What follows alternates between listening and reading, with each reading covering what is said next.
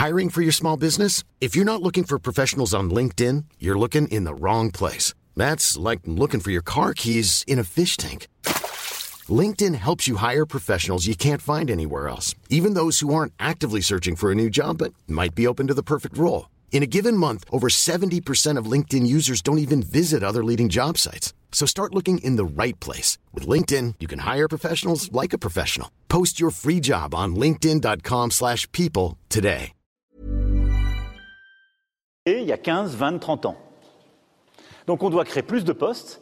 Et donc, et ça, ça va se faire à travers le temps. Mais là, pour nous, les 5 à 7 ans qui viennent, le seul moyen, c'est d'organiser différemment les choses. Alors, est-ce que la contrainte, c'est la bonne solution?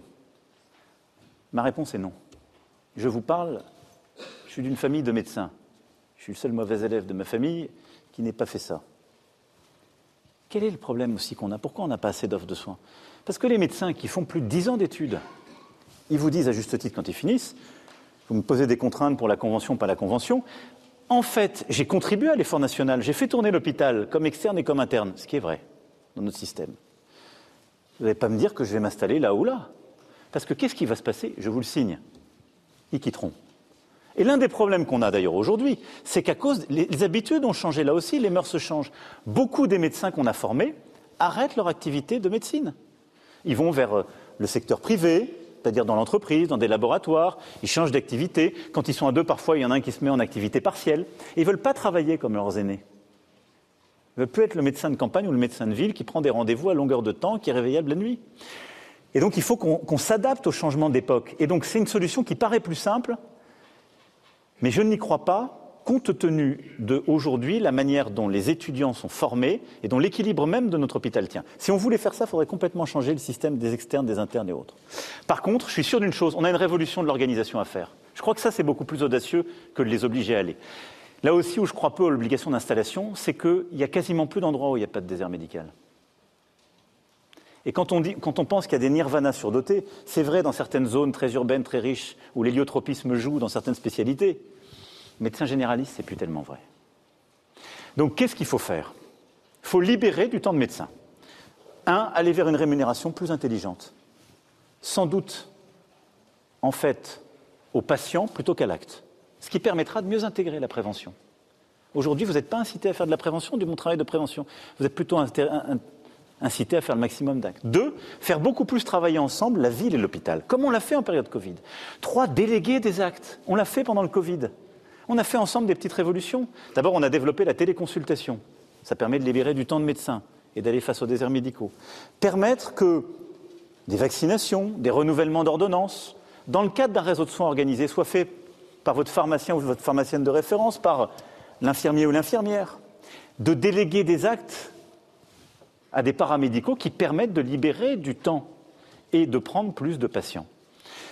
Permettre aussi de mieux organiser les choses dans ces maisons de santé qui, entre professionnels médicaux, paramédicaux, permet de mieux organiser le travail. Et puis, on a un vrai problème sur ce qu'on appelle le soin non programmé. C'est ce qui fait que nos urgences sont engorgées. Là, il faut mieux organiser ces, accès aux soins. Là-dessus, qu'est-ce qu'on a fait? On a déjà doublé en six ans le nombre de maisons de santé. On a près de 70% de notre population qui est couverte par de la régulation téléphonique médicale et la réponse aux aides d'urgence, ces fameux SAS. Donc on a beaucoup progressé. Il faut aller au bout de cela. Il faut aller au bout de ce qu'on a commencé à faire. On y est quasiment, on est à 95%, mais que les patients en affection longue durée et les plus âgés aient un médecin de référence. Et il faut démultiplier cette logique de terrain. Et c'est ça ce qu'on fait. La solution, elle est sur le terrain. Je l'ai vu avec plusieurs d'entre vous ces derniers mois. Dans un même département, quand vous avez des gens qui savent coopérer entre l'hôpital, la ville, les paramédicaux, qui font en fait ce que je suis en train de dire ou qui l'ont déjà développé, il n'y a pas de désert. Là où vous avez des mondes qui ne se parlent pas, où il n'y a pas eu assez de. On n'a pas assez prévu le changement, là vous avez un désert qui s'est créé. Et donc, c'est pourquoi je crois à ces conseils de la refondation territorialisée en santé. On a dans notre pays 1200 bassins de vie. Pas très joli comme terme. Qu'est-ce que c'est un bassin de vie? Ça correspond à peu près à nos intercommunalités. Mais c'est une réalité physique sensible. Dans chacun d'entre eux, il faut une, une feuille de route de santé qui va inclure l'hôpital, la clinique, le médecin de ville, le paramédical, etc. On va créer des postes, on les aide, on va les accompagner avec plus d'assistants médicaux. On a déjà déployé 4600. Donc vous voyez, c'est une stratégie d'ensemble au plus près du terrain. Et au fond, la philosophie de cette stratégie, c'est quoi?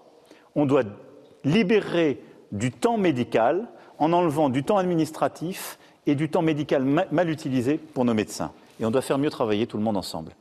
Et puis on doit, si je puis m'exprimer ainsi, débureaucratiser notre santé.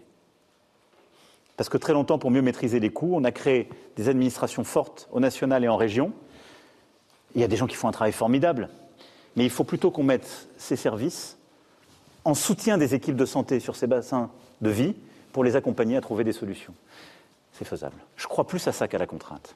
Après, là aussi, si dans certains endroits on veut expérimenter ou autre, je veux bien, mais on a besoin que nos soignants soient surtout mobilisés, qu'ils y trouvent leur compte. Et donc cette stratégie, elle marche que si on engage les médecins, les infirmiers, euh, les aides médicaux, euh, les auxiliaires de vie, parce que c'est le médical et le médico-social, les kinés, les, pharmaciens et, euh, et les aides-soignants. Et j'en passe. Voilà. Monsieur le Président de la République, Neila Latrousse, BFM TV, vous venez d'évoquer euh, les urgences euh, engorgées. Est-ce que, compte tenu des difficultés qu'a connues l'hôpital encore cet hiver, vous renoncez à votre promesse de désengorger les urgences d'ici euh, la fin de l'année? Et un secteur aussi prioritaire que la santé peut-il se permettre cinq ministres en deux ans? Alors, d'abord, je pense que surtout un secteur comme la santé exigeait un investissement historique, ce que nous avons fait avec le Ségur. Historique Jamais dans notre histoire on a autant réinvesti sur les salaires. nos soignants à l'hôpital ont eu une augmentation de salaire mensuel de 200 à 480 euros par mois. Jamais ça n'avait existé dans notre histoire, par mois. Et c'est du salaire, pas des primes qui ne sont pas prises en compte. Et un peu plus de 19 milliards d'euros d'investissement pour rénover nos hôpitaux. Bon. Donc c'est ça dont avait besoin de notre santé, on l'a fait. Maintenant, il faut le déployer. C'est un énorme travail d'organisation qui est mené un peu partout en France, avec une mobilisation de nos équipes hospitalières, administratives et médicales exemplaires, et je les en remercie. Donc oui, on va tenir l'objectif, bien sûr. Et, on le tient comment? Avec la stratégie que je viens d'évoquer pour votre collègue. On a déjà développé, pour 70% de notre population, ce qu'on appelle les SAS, c'est-à-dire ce dispositif pour le soin non programmé. C'était zéro il y a deux ans, il y a trois ans. C'était zéro.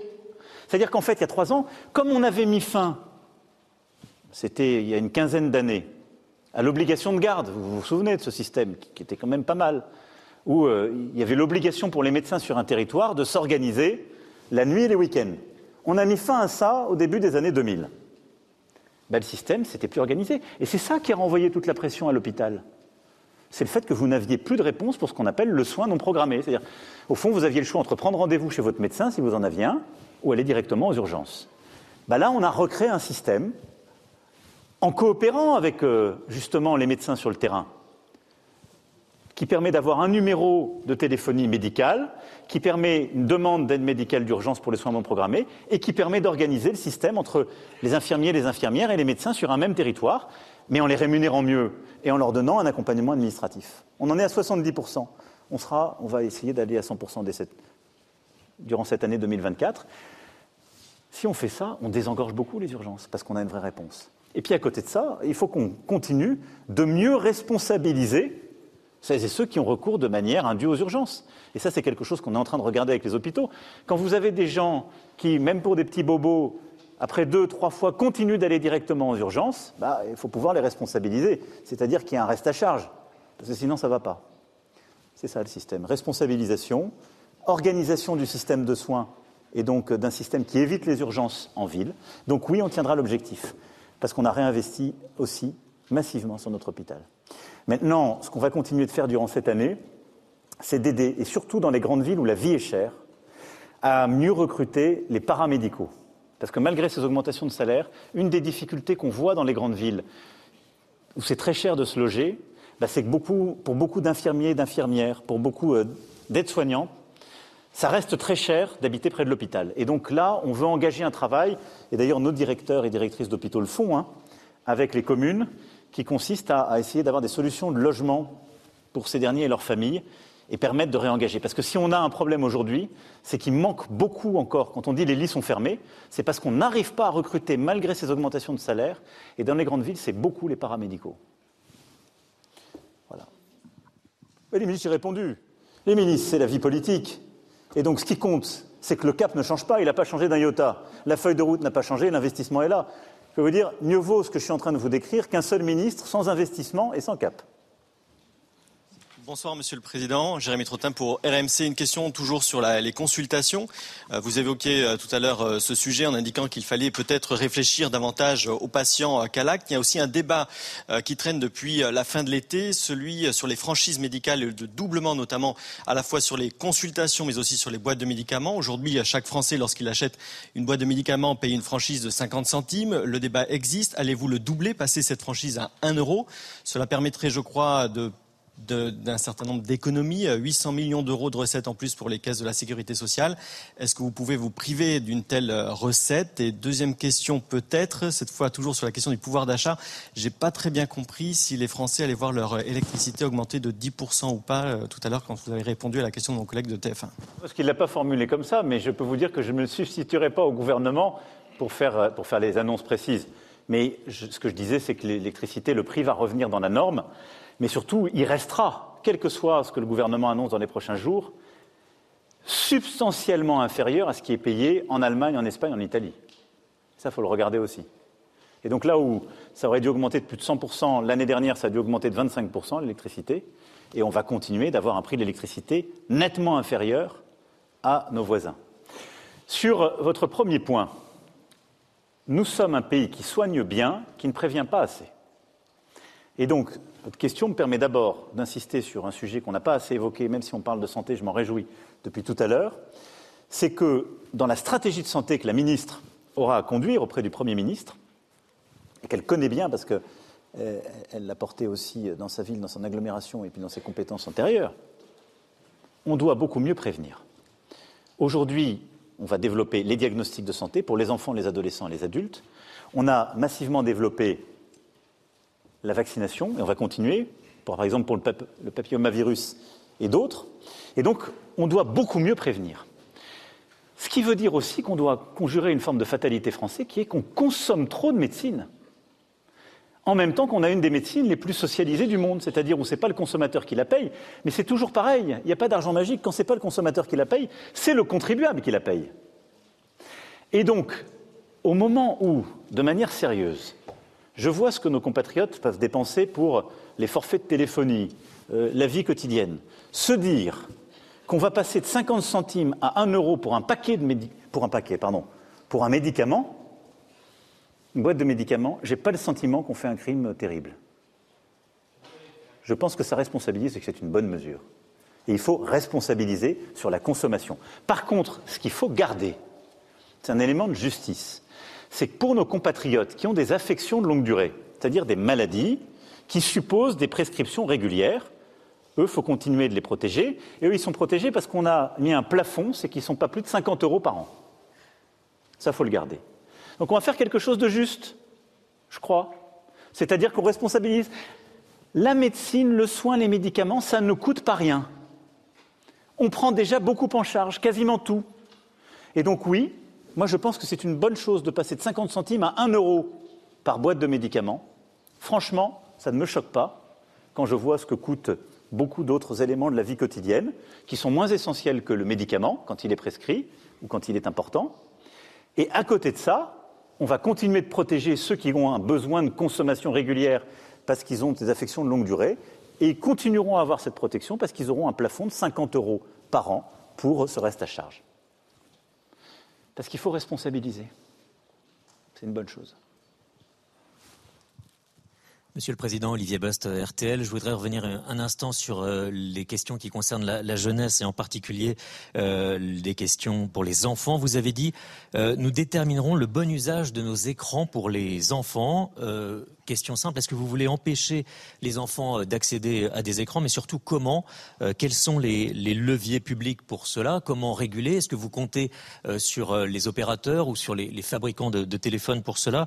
Et puis, quelle tranche d'âge visez-vous Des plus jeunes jusqu'aux adolescents? Jusqu'à quel âge? Merci pour ces précisions. Bon, c'est une question qui est essentielle. Quiconque a des enfants ou des adolescents ne, ne peut pas l'éluder. Ces dernières années, on a tous ensemble beaucoup avancé sur le sujet. Avant, il n'y avait quasiment pas de régulation. D'abord, je constate un fait, c'est que tout le monde voit que les enfants et les ados passent du temps sur les écrans. Les usages changent. L'écran, c'est souvent le téléphone. Le sien pour un adolescent quand euh, ses parents le lui en achètent, sinon c'est celui des parents eux-mêmes. Mais ça commence très jeune. Et je regarde les chiffres qui sont donnés par les scientifiques, les sociologues, les cliniciens. On a des enfants de deux ans et beaucoup qui passent parfois plusieurs heures par jour devant un écran.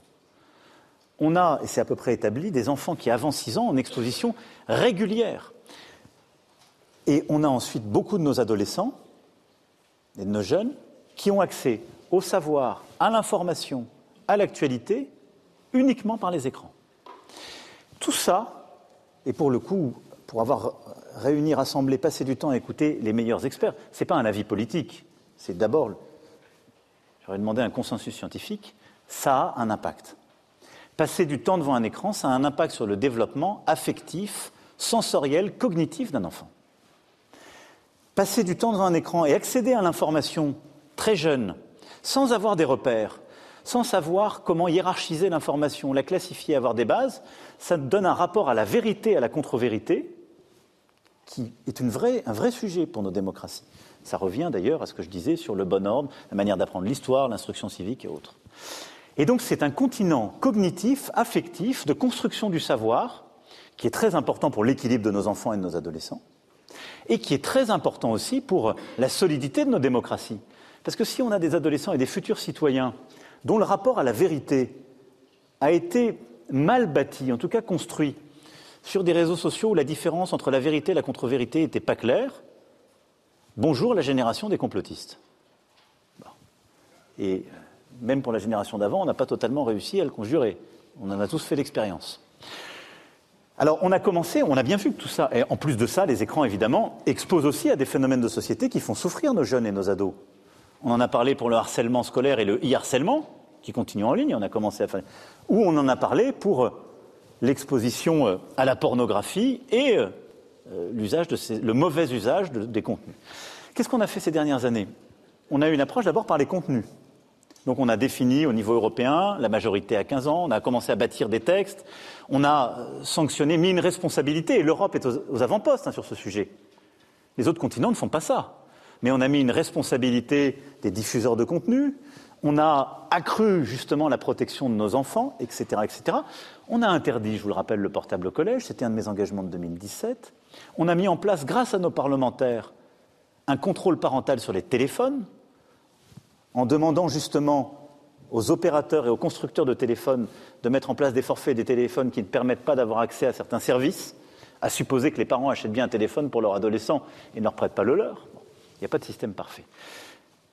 Là, ce que j'ai voulu avec cette commission, qui est installée et qui rendra ses travaux fin mars, c'est d'abord établir un consensus scientifique. C'est-à-dire qu'on éclaire le débat public. Qu'est-ce que la science nous dit sur les impacts sur nos enfants et nos adolescents des écrans? Deux, que de manière scientifique, les meilleurs experts nous disent est-ce qu'il y a des règles de base? Est-ce qu'il y a, peut-être vont-ils nous dire, avant tel âge? Donc moi, je ne peux pas vous répondre aujourd'hui. Je vous le dis en toute humilité. Mais je veux que les meilleurs scientifiques, il y a à la fois des épidémiologistes, des cliniciens, des sociologues, on a pris toutes les disciplines, puisse nous dire, avant tel âge, ça n'est pas raisonnable de mettre un écran devant un enfant.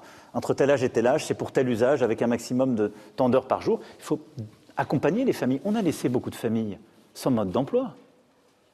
C'est ça la réalité. Et euh, on a tous dit, c'est bien de développer les écrans dès le primaire pour accéder au savoir, mais on n'a pas mis de limite. Et donc, il faut, un, qu'on ait un consensus scientifique, deux, que les scientifiques commencent à nous donner un mode d'emploi et qu'on éclaire un débat public qui viendra ensuite. Et donc il y aura peut-être des interdictions, il y aura peut-être des restrictions, il y aura peut-être aussi des restrictions sur les contenus, et il y aura, je l'espère, un bon usage de l'utilisation des écrans pour toutes les raisons que je viens d'évoquer. Bonsoir Monsieur le Président. Louis Alter du Figaro. Euh, il y a six mois, de violentes émeutes ont, éclaté euh, dans le pays et ont beaucoup marqué les Français. À l'époque, vous n'avez pas apporté de réponse immédiate. Vous avez dit vouloir prendre le temps de comprendre les ressorts profonds de ce qui s'est passé. Nous sommes six mois après. Alors, quelle lecture faites-vous de ces événements? Est-ce que, comme la droite, vous faites un lien avec l'immigration, ou en tout cas avec un échec de l'intégration? Et est-ce que vous pensez que les mesures que vous venez d'annoncer sur la jeunesse euh, vont suffire à éviter que ça ne se reproduise? Ou est-ce que vous comptez apporter des réponses plus spécifiques? Je pense par exemple au, service national universel et à une éventuelle généralisation, c'est-à-dire une obligation pour toute une tranche d'âge. Je vous remercie. Merci beaucoup d'évoquer cette question et vous avez raison d'y revenir. J'essaie de qualifier les émeutes qu'on a eues l'été dernier.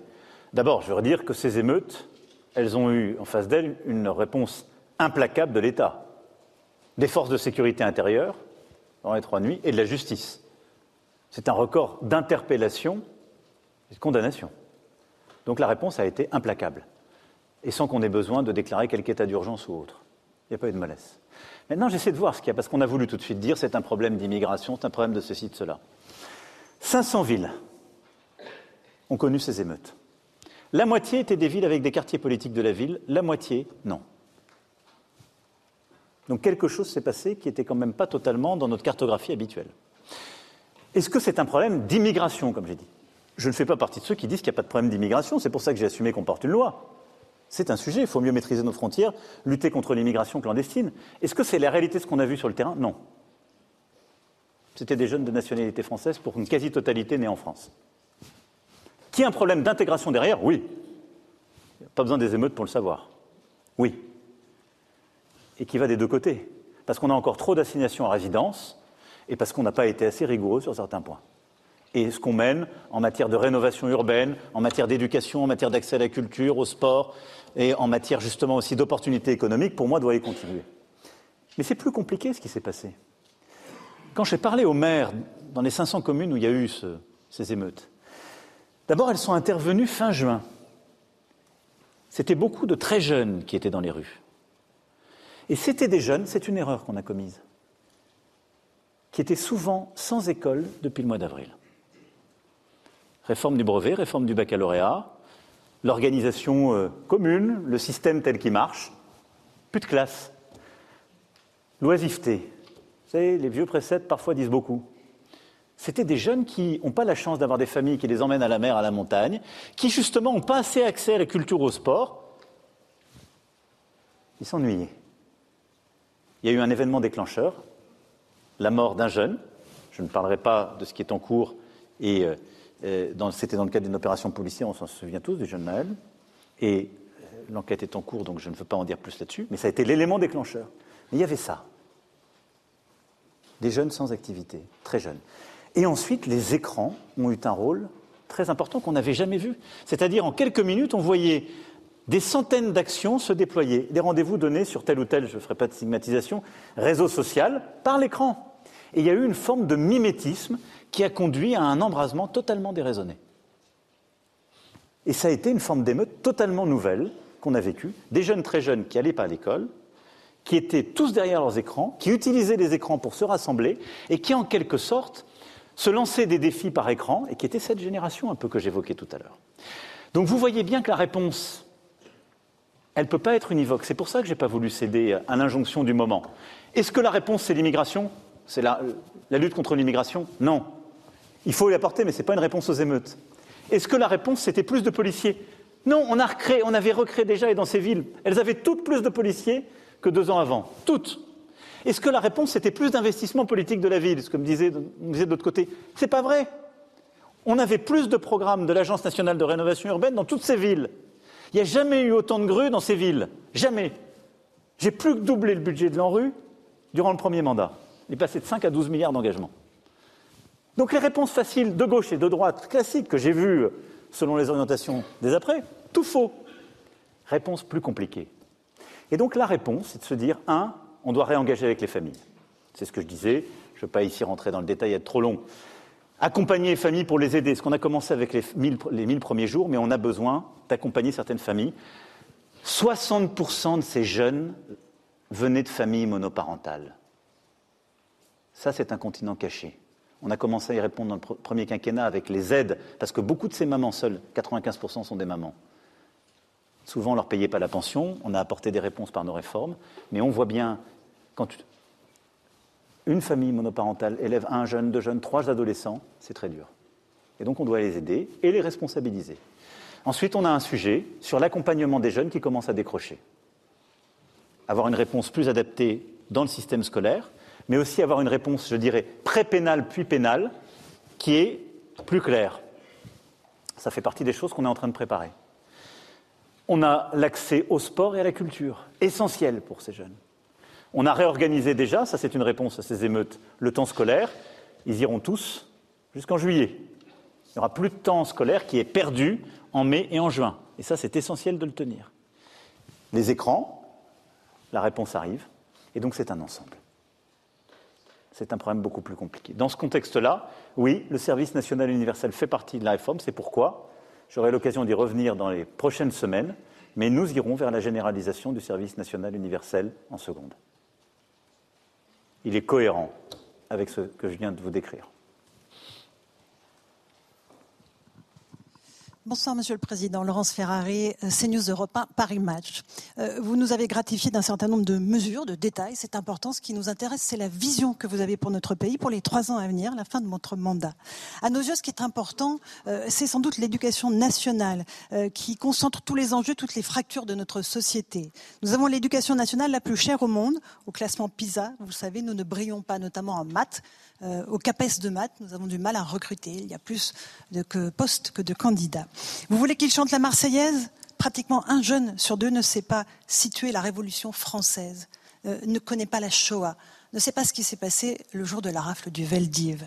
48% des professeurs disent se censurer lorsqu'ils enseignent l'histoire euh, dans leur classe. Un sur deux a peur en classe, peur de la violence des élèves, des parents, des terroristes. Je pense ce soir à Samuel Paty et Dominique Bernard. Vous voulez restaurer l'autorité? La France doit rester la France, bien sûr. Comment faire de ces jeunes des citoyens éclairés? Donnez-moi cinq mesures concrètes pour restaurer cette autorité. Soutenir les parents, c'est bien. Les responsabiliser, c'est mieux aussi. Et puis, il y a 17% euh, des parents qui ont fait le choix du privé. C'est fort honorable, après tout. Est-ce que la guerre, école privée, école publique, n'a pas été relancée par votre ministre de l'Éducation nationale? Merci pour votre réponse. J'ai le sentiment de donner une vision et des mesures concrètes crois que vous venez vous-même de poser une question et de donner votre vision. Et, ceci étant dit, ceci étant dit, les mesures concrètes, je vous les ai données. Il n'y a pas d'école qui tienne s'il n'y a pas des professeurs bien formés. Refonte de la formation des enseignants, des Mars. On a des concours, on sait qu'ils ne sont pas tous pourvus, parce que le système aujourd'hui n'est pas adapté. On a des professeurs remarquables, remarquables. Et je ne veux pas qu'on aille vers la stigmatisation de nos, enseignants, loin de là. On doit mieux les payer, ce qu'on a commencé de faire, on va continuer le pacte, on doit mieux les former. La deuxième mesure très concrète, c'est de poursuivre le choc des savoirs. Pourquoi les, résultats PISA sont mauvais? Parce que les résultats PISA sont faits sur des classes qui n'ont pas été touchées par les réformes qu'on a conduites au premier quinquennat. Donc je veux bien payer pour tout le monde, c'est déjà ce qu'on fait pour la santé et autres, c'est ce qui n'a pas été prévu il y a 20 ans. Mais ceux qui ont été testés à la réforme PISA, ils ont eu à vivre la réforme du collège qui avait été décidée avant 2017.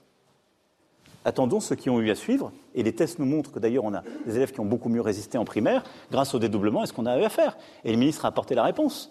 Donc moi j'assume, vous me parlez de résultats qui ne sont pas liés aux réformes qu'on a faites. Qu'est-ce que c'est la bonne réponse pour avoir des élèves bien formés après la réforme de l'enseignement des professeurs, leur meilleure rémunération? Finir la systématisation du dédoublement des classes pour les grandes sections de maternelle après ce que nous avons fait pour euh, CP et CE1, c'est l'évaluation fin d'année qu'on va progressivement généraliser à tous les niveaux. On l'a commencé l'année dernière. C'est essentiel parce que c'est ce qui permet d'éviter le passage d'une classe à l'autre sans avoir, avoir la totale maîtrise de ce qui était euh, supposé.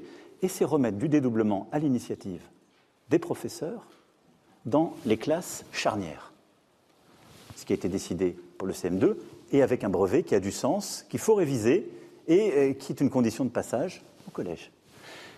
Quatrième point qui est indispensable, c'est l'instruction civique. Et l'instruction civique qui ne soit pas un ensemble de connaissances de nature diverse et qui est enseignée de manière inégale sur le territoire, avec l'heure obligatoire dès la cinquième, où on apprend les textes fondamentaux, où on apprend euh, si elle n'a pas été maîtrisée, la Marseillaise, mais je souhaite qu'elle soit enseignée dès le primaire, je l'ai déjà dit, et où on apprend aussi les grands textes qui font notre histoire. Ce sont des mesures très concrètes et j'en ai donné d'autres dans mon propos introductif. Donc oui, il faut continuer d'avancer. On a depuis 2017 commencé à rebâtir l'école. On s'est attaqué là au collège. Il y a toute la réforme aussi de l'orientation. Et on s'attaque aussi au lycée professionnel, dont on parle peu, mais qui touche un tiers de nos lycéens, qui est indispensable et sur lequel aussi on est en train de conduire une vraie petite révolution des savoirs. Moi, je suis un enfant des deux écoles, comme disent les grands auteurs. J'ai été à la laïque et à l'école privée sous contrat. J'y ai vu des professeurs engagés à qui je dois beaucoup. Donc je pense qu'il n'y a pas de conflit entre les deux écoles à avoir. Que la, France, la République est forte de tous ces systèmes. Ce qu'il faut, c'est engager tout le monde dans les mêmes exigences.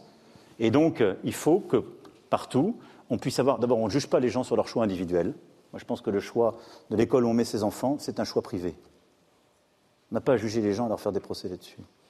Et ensuite, on doit tout faire pour qu'on ait une école publique qui soit au meilleur standard et qui soit forte, une école privée sous contrat qui soit la plus forte possible et qui respecte parfaitement les règles de la République. Et c'est aussi pour ça qu'on a besoin d'une école privée sous contrat qui s'engage aux côtés de l'école publique pour ouvrir des classes Ulysse, pour accompagner les enfants en difficulté, pour avoir des SECPA, etc. etc. C'est ça le bon système. Voilà. Donc euh, les polémiques du moment ne doivent pas nous faire quitter l'axe qui est le nôtre. La réussite de nos enfants et une école forte. C'est un des fondements de la République. Bonsoir Monsieur le Président. Euh, Justine Guiton-Boussion euh, pour Reporter. Euh, vous avez évoqué l'avenir des générations futures. depuis que vous avez créé le Haut Conseil pour le climat en 2019, tous les rapports annuels ont montré que les émissions de gaz à effet de serre ne baissaient, ne baissaient pas suffisamment vite. donc comment comptez-vous atteindre les objectifs climatiques européens 2030-2050 Vous avez évoqué ce soir le leasing, la rénovation des bâtiments. C'est des annonces que vous aviez déjà faite il y a six mois, voire il y a un an. Donc globalement, quelle nouvelle politique écologique euh, vous pouvez nous annoncer concrètement ce soir, sachant que Gabriel Attal n'a quasiment pas encore euh, évoqué la planification écologique que sauf erreur de ma part, Christophe Béchu n'est pas là ce soir et qu'il n'y a plus de ministère de la transition énergétique. Euh, quelle nouvelle politique écologique vous pouvez nous annoncer ce soir? D'abord, je, plaide l'indulgence pour le Premier ministre, qui n'a pas pu évoquer tous les sujets, et même celui-ci qui continue d'être dans son titre, euh, euh, et qui aura l'occasion d'y revenir dans les prochains jours, sa déclaration de politique générale. Quant au ministre, précisément parce qu'il est en charge et qu'il ne vous a pas échappé qu'on a beaucoup de territoires qui sont touchés, je pense à nos compatriotes de la Réunion, nos compatriotes du Pas-de-Calais, il est euh, mobilisé sur le terrain et il avait aussi des obligations parlementaires. Je vais être clair parce que là aussi, c'est comme ce que je disais pour la santé. Moi, je crois au cap, aux mesures claires et après à leur mise en œuvre. Je ne vais pas vous annoncer aujourd'hui un nouveau cap écologique parce que je pense qu'on a pris des décisions historiques et qu'elles sont les bonnes. J'ai pris un engagement, d'abord, qui était de faire une nation plus forte, plus industrielle et décarbonée. Vous avez cité les rapports du Haut Conseil pour le climat. Soyons collectivement honnêtes, il nous a dit qu'on n'allait pas assez vite pour les années à venir. Mais il a reconnu les résultats, ils sont d'ailleurs publics des années passées. Durant mon quinquennat précédent, on est revenu sur la trajectoire des accords de Paris. Et nous avons doublé les réductions d'émissions de gaz à effet de serre. Doublé. C'est-à-dire qu'alors même qu'on a recréé 2 millions d'emplois, qu'on a rouvert 300 usines en net, qu'on a commencé à réindustrialiser le pays, on a été deux fois plus vite sur la baisse des émissions. Comme quoi, ceux qui nous expliquent qu'il faudrait fermer telle ou telle activité pour respecter la trajectoire climat, pas vrai. Ce que nous a dit le Conseil climat, il nous a dit pour tenir votre engagement dans les années qui viennent, il faut aller 2,5 fois plus vite. C'est tout à fait vrai. Eh ben, je constate que les chiffres qui sont à ma disposition pour l'année qui vient de s'écouler sont dans cette ligne. Il faut passer de 2% à 5% par an. On a été de 2% par an entre 2018 et 2022. On est à 4,6% sur 2023. Donc ce qu'on a fait pour l'accroître est en train de fonctionner. La stratégie que j'ai décrite à Marseille, c'est quoi? Un Premier ministre qui pilote la planification écologique et énergétique. C'est toujours le cas, ce sont dans ses attributions. On a créé pour la première fois dans l'histoire de notre République une administration qui lui est attachée pour cela, un secrétariat général. Pourquoi? Parce que c'est interministériel. Les efforts se font dans tous les secteurs. Ensuite, on a travaillé pendant un an à une planification, là aussi inédit. Et on a défini les efforts à faire et les actions concrètes dans chaque secteur. Maintenant, qu'est-ce qu'on est en train de faire? On la territorialise et donc, dans chaque région, on a mis en place une COP justement de cette planification. Et on est en train de bâtir des projets avec chaque commune, intercommunalité, métropole, département et région pour pouvoir déployer les bonnes actions. Et donc, il n'y a pas une solution miracle, il n'y a pas une annonce fracassante. Il y a les dizaines de milliards d'euros qu'on investit chaque année pour accompagner cette transition pour qu'elle soit juste, et des stratégies locales qu'on va développer. C'est qui nos fameux services métropolitains de transport collectif pour permettre de, moins recourir à la voiture individuelle et avoir des transports hydrogène ou électriques. Et on est en train de les déployer. On a eu la carte, elle a été annoncée. C'est accompagné, et on a des records d'adhésion aux véhicules hybrides ou électriques, c'est le changement de véhicule. Il faut le faire avec le bonus écologique qui a beaucoup augmenté. Maintenant, le leasing qui commence à se déployer. C'est, on le sait, en effet, la rénovation thermique des bâtiments. Il faut continuer de simplifier la prime qui existe, mais là, on y met beaucoup d'argent. Et on va continuer de le faire. Et puis ensuite, c'est secteur par secteur.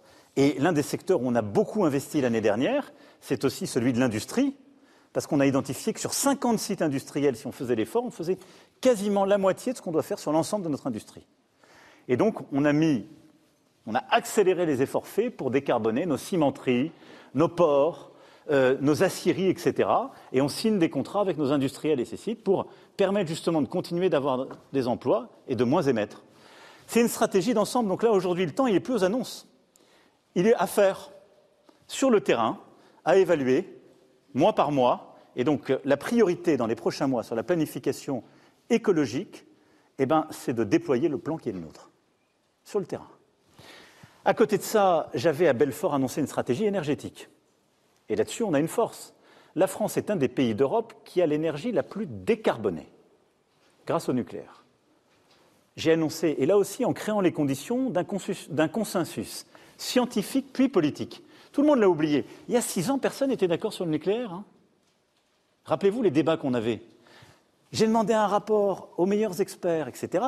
J'ai été à Belfort, entouré de forces politiques qui s'opposaient sur ce sujet naguère. On a annoncé une nouvelle stratégie on redéploie du nucléaire et on redéploie du renouvelable. Et là aussi, hein, on est aux travaux pratiques. J'ai annoncé euh, les sites des six nouveaux réacteurs, les travaux, les investissements euh, et euh, tout le travail commence à EDF. À l'été, j'annoncerai les grands axes pour les huit prochains. Et c'est de la mise en œuvre. Et on l'a fait pareil sur le renouvelable avec nos stratégies pour déployer l'éolien en mer, etc. etc. C'est de la mise en œuvre. Mais les résultats des six dernières années sont bons. Les résultats des derniers mois montrent qu'on a doublé le taux d'effort. On a une stratégie, une organisation. Il faut de l'efficacité, des résultats, et maintenant la territorialiser, c'est-à-dire travailler avec nos élus.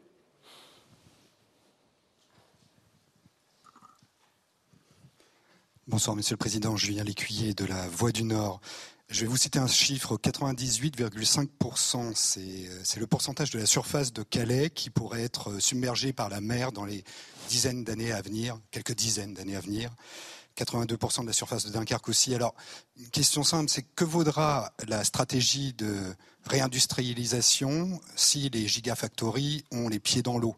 Que vaudra la politique de euh, de décarbonation si ArcelorMittal est noyé sous les, sous les eaux. On a des milliers de nos euh, habitants du, Pas-de-Calais qui sont actuellement touchés par les, intempéries. Euh, que leur dites-vous? Est-ce que vous leur dites, comme votre ministre de la Transition écologique, qu'il faudra peut-être à terme déménager? Merci. Alors, d'abord, je veux ici redire à nos compatriotes dans le Pas-de-Calais qui vivent depuis maintenant des mois une situation terrible notre soutien. J'ai été auprès d'eux il y a quelques semaines. Ministre de l'Intérieur comme le ministre de la Transition y sont allés à plusieurs reprises. Le Premier ministre euh, y a fait son premier déplacement. Il reviendra à la fin du mois. Je veux leur dire notre soutien complet, entier. Mais c'est épuisant ce qu'ils vivent, parce qu'ils ont vu la montée des eaux, les inondations, l'eau qui ne descend pas, puis les précipitations à nouveau. Et donc, c'est épuisant pour les nerfs, et ils vivent dans des maisons qui ont parfois un mètre d'eau. Parfois, ils ont tout perdu. Et donc, un, on va continuer à intensifier nos efforts pour pomper et pour évacuer cette eau. Deux, évidemment, on sera à leur côté pour restaurer au plus vite. Et là aussi, avec de la simplification et un pilotage sur le terrain avec la région, le département et, les maires au plus près. Et puis on sera à leur côté aussi pour indemniser et euh, mettre la pression sur les assurances et accompagner les particuliers comme les commerçants et euh, les entrepreneurs et les agriculteurs. On sera là. Mais le problème que vous posez est une réalité. Je l'évoquais de manière rapide dans mon propos introductif. C'est ce qu'on appelle l'adaptation. Et c'est tout à fait vrai que, quels que soient les efforts qu'on fait, pour baisser nos émissions, pour changer nos manières de produire, de consommer, etc., et nous mettre en conformité avec la stratégie de Paris, nous aurons à vivre les conséquences du dérèglement climatique, il est déjà là. Et donc on doit s'adapter. Qu'est-ce que ça veut dire? Ça veut dire qu'on va devoir changer nos villes, nos paysages, nos régions pour faire face à des événements climatiques auxquels elles n'étaient pas habituées. Ça veut dire que dans beaucoup de nos villes, on va devoir faire face aux fortes chaleurs, qui vont plus être simplement un ou deux jours par an. C'est les îlots de chaleur qu'on crée, c'est de la végétalisation des villes, c'est une organisation différente. Ça veut dire qu'on va progressivement adapter nos villes, nos paysages. Et là, il faut le faire avec le beau et le résistant, si je puis dire. C'est ça, cette stratégie d'adaptation qu'on va bâtir. Il n'y a aucune fatalité, et je le dis très clairement à nos compatriotes des Hauts-de-France, on continuera à vivre à Dunkerque, à Calais, on continuera à vivre dans l'Odo-Marois, et on pourra vivre et être heureux au Marais, comme dans le Montreuilois, qui m'est aussi cher et qui souffre aussi beaucoup. Comment En adaptant? Il y aura peut-être des endroits où on devra créer des interdictions, mais surtout, on doit repenser aussi ce qu'on avait oublié. Ceux qui, d'ailleurs, travaillent ou vivent dans le Marais, à Saint-Omer ou ailleurs, me l'ont rappelé quand moi j'y suis allé. Avant, l'évacuation vers la mer se faisait beaucoup plus simplement. Les wateringues fonctionnaient mieux, on. Euh, curait plus simplement euh, les cours d'eau, et on avait un accès à la mer qui était qui allait beaucoup plus vite, qui évacuait plus de mètres cubes, parce que le port était plus adapté. Et le temps, à travers le temps, il y a certains investissements qui n'ont pas été faits. Nos règles se complexifiant, le coût de certaines opérations augmente. Et là où on le faisait avec les, les collègues, où c'était simple et pas cher de le faire, on a créé de telles normes qu'on ne le fait plus. C'est ça ce qui s'est passé progressivement. C'est pour ça qu'on a d'ailleurs confié au maire de Saint-Omer une mission pour s'inspirer des meilleures pratiques européennes et regarder comment on va faciliter l'écoulement de l'eau vers la mer. Donc il y a des réponses. L'adaptation, il y a des réponses. Et parfois, il y a des réponses, vous savez, de bon sens que les gens qui vivent sur ces territoires connaissent bien mieux que beaucoup. Je rentre dans le détail très concret. C'est la vie des gens. Allez dans l'Odomarois que j'évoquais, dans le Calaisie, dans le Dunkerquois, les gens, ils savent très bien ce qu'il faut faire. Pour les plus anciens ou ceux qui étaient les travaux à faire sur le port, les investissements à faire sur certaines digues, euh, comment euh, curer certaines rues ou ailleurs, comment améliorer le système des wateringues ou les pompes, etc. C'est ce qu'on va faire. Mais plus largement, on va avoir une adaptation de nos paysages, de nos villes, pour faire face à tout cela. On aura une adaptation aussi dans le Grand Ouest, qui vit déjà le décalage du trait de côte. En région Nouvelle-Aquitaine, vous avez déjà aujourd'hui des gens qui, aujourd'hui, euh, en effet, ont leur, leur maison, parfois leur entreprise, qui est bousculée par le recul du trait de côte. Adaptation. Donc on sera là pour accompagner. C'est un investissement de la nation, c'est un changement de beaucoup de nos habitudes, mais on sera là. Et je veux avoir une approche optimiste. Elle n'est pas naïve. C'est un investissement qu'on a déjà commencé à faire, on va l'accélérer. Mais par du bon sens, la simplification de certaines normes, l'innovation qu'on va déployer sur le terrain, grâce à nos paysagistes, grâce à de l'innovation industrielle, grâce euh, à certains investissements, on adaptera nos territoires, en France hexagonale comme ultramarine, à l'évolution des risques. Bonsoir, Monsieur le Président. Euh, Benjamin Duhamel pour, euh, pour BFM TV. En 2017, le soir de votre élection, vous disiez vouloir, je cite, tout faire pour qu'il n'y ait plus aucune raison de voter pour les extrêmes. Et pourtant, euh, la liste menée par Jordan Bardella est en tête de tous les sondages pour les élections européennes. Marine Le Pen et Jordan Bardella euh, s'imaginent carrément déjà se partageant les rôles, l'une à votre place à l'Elysée, l'autre à Matignon. Quelle part de responsabilité prenez-vous dans cette euh, progression N'est-ce pas un aveu d'échec? Quant à 2027, ne craignez-vous pas de voir votre héritage politique totalement entaché si dans trois ans et demi, vous laissez les clés de l'Elysée à Marine Le Pen? D'abord, les ambitions que vous prêtez aux responsables politiques évoquées ne sont pas une nouveauté. Il m'a semblé que lors des deux dernières campagnes présidentielles, l'intéressé se voyait au même endroit. Je me félicite d'avoir pu empêcher cette opération et je ferai tout pour le continuer, parce que je pense que c'est bon pour le pays. Ensuite, euh, je regarde autour de nous, dans toutes les démocraties européennes, y compris chez nos voisins allemands où on pensait impossible le retour de l'extrême droite, elle est là. Donc, euh, je pense qu'il ne faut pas le voir simplement avec nos yeux franco-français, quelque chose se passe. Moi, je pense qu'il faut, pour éviter le retour des extrêmes, et en particulier de l'extrême droite, s'attaquer à ce qui fait voter pour eux. La première chose, c'était le chômage de masse. C'était une, spécificité française. Nous étions à coup sûr la, la grande économie qui n'avait pas réussi à endiguer celui-ci. On est en train de le faire. Et on va continuer. La désindustrialisation, on le voyait dans nos territoires de l'Est comme du Nord, avait beaucoup nourri le Rassemblement national, le Front national naguère. On est en train d'y répondre, on améliore d'ailleurs les choses dans ces territoires. Est-ce que c'est suffisant? Non. Deuxième élément, l'immigration. Lutter contre l'immigration clandestine, c'est, je pense, une des réponses au Rassemblement national. C'est pourquoi j'assume totalement la politique au niveau européen et français qu'on a menée. Pas de naïveté, mais le faire dans le cadre de notre République, nos principes. Ce que je défends. Mais il faut s'attaquer à ça qui, dans certaines régions, les nourrit. Puis la troisième chose qui, je pense, les nourrit, c'est une forme de sentiment de dépossession. Beaucoup de nos compatriotes se disent, au fond, le pays ne marche plus. On a tout essayé, on ne les a pas essayés. Et ma crainte, et ce contre quoi je me bats, parce que je ne suis pas là pour craindre, vous me direz, c'est que tout le monde s'habitue à ça. Et plus personne ne dit que le Rassemblement national, comme toutes les extrêmes droites en Europe, c'est surtout et avant tout le pays de l'appauvrissement collectif. C'est le pays, c'est le pays, c'est le parti de l'appauvrissement collectif. C'est le parti du mensonge, et ça le continue de l'être.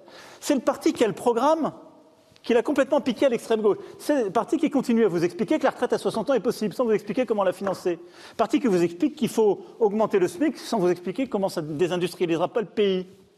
C'est le parti qui continue de vous expliquer des choses impossibles sur le plan économique et social pour affaiblir. Si on ne s'attaque pas pied à pied à l'incohérence de leur programme, ben, les gens se disent disent des trucs faciles. L'opposition, c'est beaucoup plus facile que le gouvernement. Donc il faut aller au réel sur ce qu'ils proposent.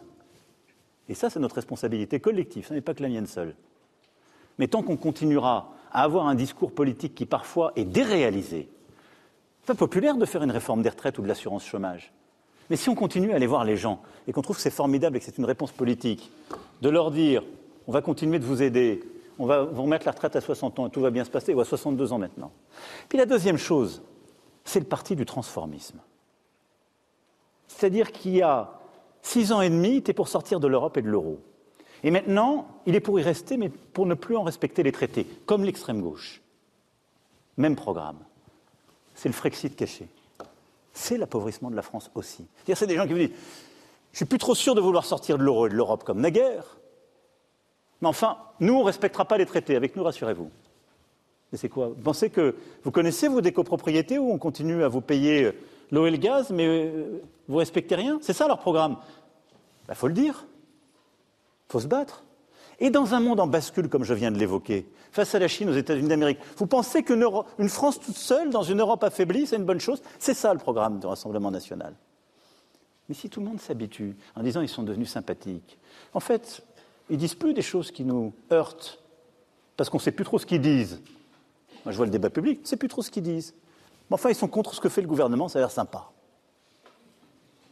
là, à ce moment-là, on rentre dans une forme de zone de danger qu'on voit dans tous les pays européens, parce qu'on ne se bat plus pied à pied sur ce qui est la réalité de nos principes. C'est pour ça que moi j'assume de continuer à présider au réel avec un certain sens de l'idéal. Et de dire quand les gens ont un problème, on essaie de le résoudre, au concret, au réel, qu'on essaie de tordre le cou au mensonge, qu'on a besoin en effet d'une France plus forte et plus juste, mais qui s'appuie sur des réalités, d'une politique économique qui a des résultats parce qu'elle a un sens et une cohérence que ne propose pas le Rassemblement national, d'une politique écologique qui a un sens et une cohérence parce qu'elle est compatible avec la création d'emplois, d'une politique d'ordre républicain, juste et ferme, et qui respecte nos traités et notre Constitution. C'est tout l'inverse du Rassemblement national. Donc on va continuer de se battre, mais je vois partout en Europe celui-ci qui monte par une forme de fascination du désastre, mais par un affaiblissement du débat collectif, parce qu'on oublie tous de revenir au réel et à la réalité de leurs arguments. Et là, on va avoir un vrai débat européen. Je ne suis pas heureux de les voir en tête des sondages. Parce que moi, j'ai beaucoup fait pour qu'on soit plus forts, nous Français, en Europe, depuis cinq ans, et que notre Europe a beaucoup avancé. Mais rassurez-vous, l'Europe du Rassemblement national, ce n'est pas celle qui vous permettra d'avoir les vaccins. Or, je le rappelle, pendant la crise Covid, on a eu des vaccins dans notre pays parce qu'il y avait l'Europe. On a pu faire un plan de relance parce qu'il y avait l'Europe. On peut aujourd'hui peser face à la Chine, aux États-Unis d'Amérique, parce qu'il y a l'Europe. Parce qu'il y a une Europe qui porte nos valeurs, où on sait pousser nos projets et notre ambition, mais parce qu'elle est là. C'est l'inverse de ce que porte le Rassemblement national. Et au fond, le Rassemblement national est devenu le parti de la colère facile. Du on n'a pas tout essayé, ça paraît sympathique. Ne nous habituons pas. Agissons. Faisons. Bousculons les choses et les habitudes pour montrer qu'en effet, ce bloc central qui rassemble les démocrates, les républicains, les écologistes, qui croient dans l'Europe, peut agir et changer les choses et le quotidien des gens. Ayons parfois l'honnêteté de dire quand ça marche, la lucidité de dire quand ça ne marche pas et avançons. C'est ça pour moi la bonne réponse. Je me battrai jusqu'au dernier quart d'heure. Je me suis toujours battu comme ça, pas avec des leçons de morale, en regardant le pays tel qu'il est, en essayant de convaincre avec des arguments, des actions et du réel. C'est ça le meilleur moyen d'éviter les extrêmes. Et j'y crois. Mais je ne fais pas de politique fiction, j'en ai jamais fait. J'en ai jamais fait en campagne, je ne vais pas en faire ici. Vous savez, j'ai compris qu'il y avait beaucoup de gens qui s'énervaient sur 2027. Enfin, j'ai quand même compris aussi qu'il me restait trois ans et demi à présider. Et fort des six ans et demi que je viens de vivre, il se passe beaucoup de choses en trois ans et demi. Beaucoup de choses. Monsieur le Président de la République, bonsoir. Olivier Beaumont du Parisien aujourd'hui en France. Euh, la question de Benjamin Duhamel me laisse à penser que nous venons de basculer dans la partie plus politique de cette soirée. Euh, j'aimerais revenir du coup sur la nomination de votre nouveau gouvernement. Nous avons eu quelques surprises. Tout d'abord celle de Gabriel Attal, nommé euh, comme Premier ministre. Et puis le retour d'une figure sarkozyste, Rachida Dati, qui avait appartenu au gouvernement il y a une dizaine d'années. Plusieurs questions me viennent en tête. Tout d'abord, pour pourquoi le choix de, cette personnalité à ce ministère-là Deuxième chose, qu'est-ce qui a changé entre 2017 et aujourd'hui? En 2017, François Bayrou, qui avait été mis en examen, avait dû quitter le gouvernement. Rachida Dati est aujourd'hui mise en examen. Elle vient d'être nommée au gouvernement. Et enfin, dernière question, le sujet de Paris. On laisse à penser qu'il y aurait eu un deal entre elle et vous concernant les élections municipales en 2027 dans la capitale. Merci de nous apporter quelques éclaircissements. Merci beaucoup. Merci beaucoup. Euh, d'abord, je vais ici redire les choses très clairement.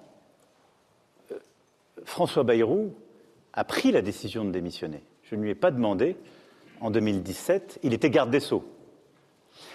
J'ai eu ensuite plusieurs ministres durant mon premier mandat qui ont été mis en examen. Et euh, en effet, ministre de la Culture l'est, dans une affaire dont je n'ai pas à connaître. au fond, je me suis appuyé sur un changement des règles simples et aussi en regardant l'évolution de notre vie politique et judiciaire. Depuis dix ans maintenant, dans notre pays, il n'y a plus d'instruction individuelle sur les dossiers. Il y avait une vieille jurisprudence qui existait dans notre pays, qui fait qu'en effet, quand un ministre était mis en examen, il devait quitter la table du Conseil parce qu'il avait un de ses collègues qui pouvait donner une instruction individuelle au parquet. C'est interdit maintenant. Il n'y en a plus. Qui plus est, tous les membres du parquet que j'ai eu à nommer depuis que je suis président, comme le faisait d'ailleurs mon prédécesseur, l'ont été conformément aux avis du CSM. Donc, oui, ce faisant, il n'y a pas de règle qui fait qu'un ministre mis en examen devrait quitter, parce que sinon, en quelque sorte, je reconnaîtrais moins à un responsable politique la présomption d'innocence qu'à d'autres. Il se trouve que d'ailleurs, j'ai pu avoir des ministres mis en examen qui ensuite ont été innocentés. Je m'en félicite pour eux, ce qui montre plutôt que c'est assez juste. Donc la justice va faire son travail avec sérénité, à son rythme, mais je considère qu'il n'y a pas de changement de règle. Il y a juste là aussi une forme de bon sens. Pour le reste, j'ai proposé, avec le Premier ministre, à Mme Rachida Dati de devenir ministre de la Culture, parce que son énergie, son talent, sa liberté, puisqu'elle ne se réduit pas à une appartenance politique, je crois, seront utiles à la culture à ouvrir des portes et à permettre au fond de mettre fin, je le disais, c'est pour moi un de mes grands objectifs, à cette France du c'est pas fait pour moi. Il faut lutter contre celle-ci. Nous n'avons pas parlé de Paris, vous aurez du mal à me croire quand je vous dis ça, mais c'est vrai. La seule chose que je veux pour Paris, c'est qu'un électeur puisse avoir les mêmes droits et compter autant à Paris qu'à Amiens, à Besançon ou ailleurs et donc que le gouvernement et le Parlement puissent décider d'une réforme en profondeur de la loi Paris-Lyon-Marseille pour revenir au droit commun. Ça, je pense que c'est la bonne chose. C'est la seule chose qui me concerne pour Paris. Le reste, je sais qu'elle mettra son talent, son énergie et tout le reste au service de la culture de ceux qui la servent et de ceux qui veulent aussi y avoir droit.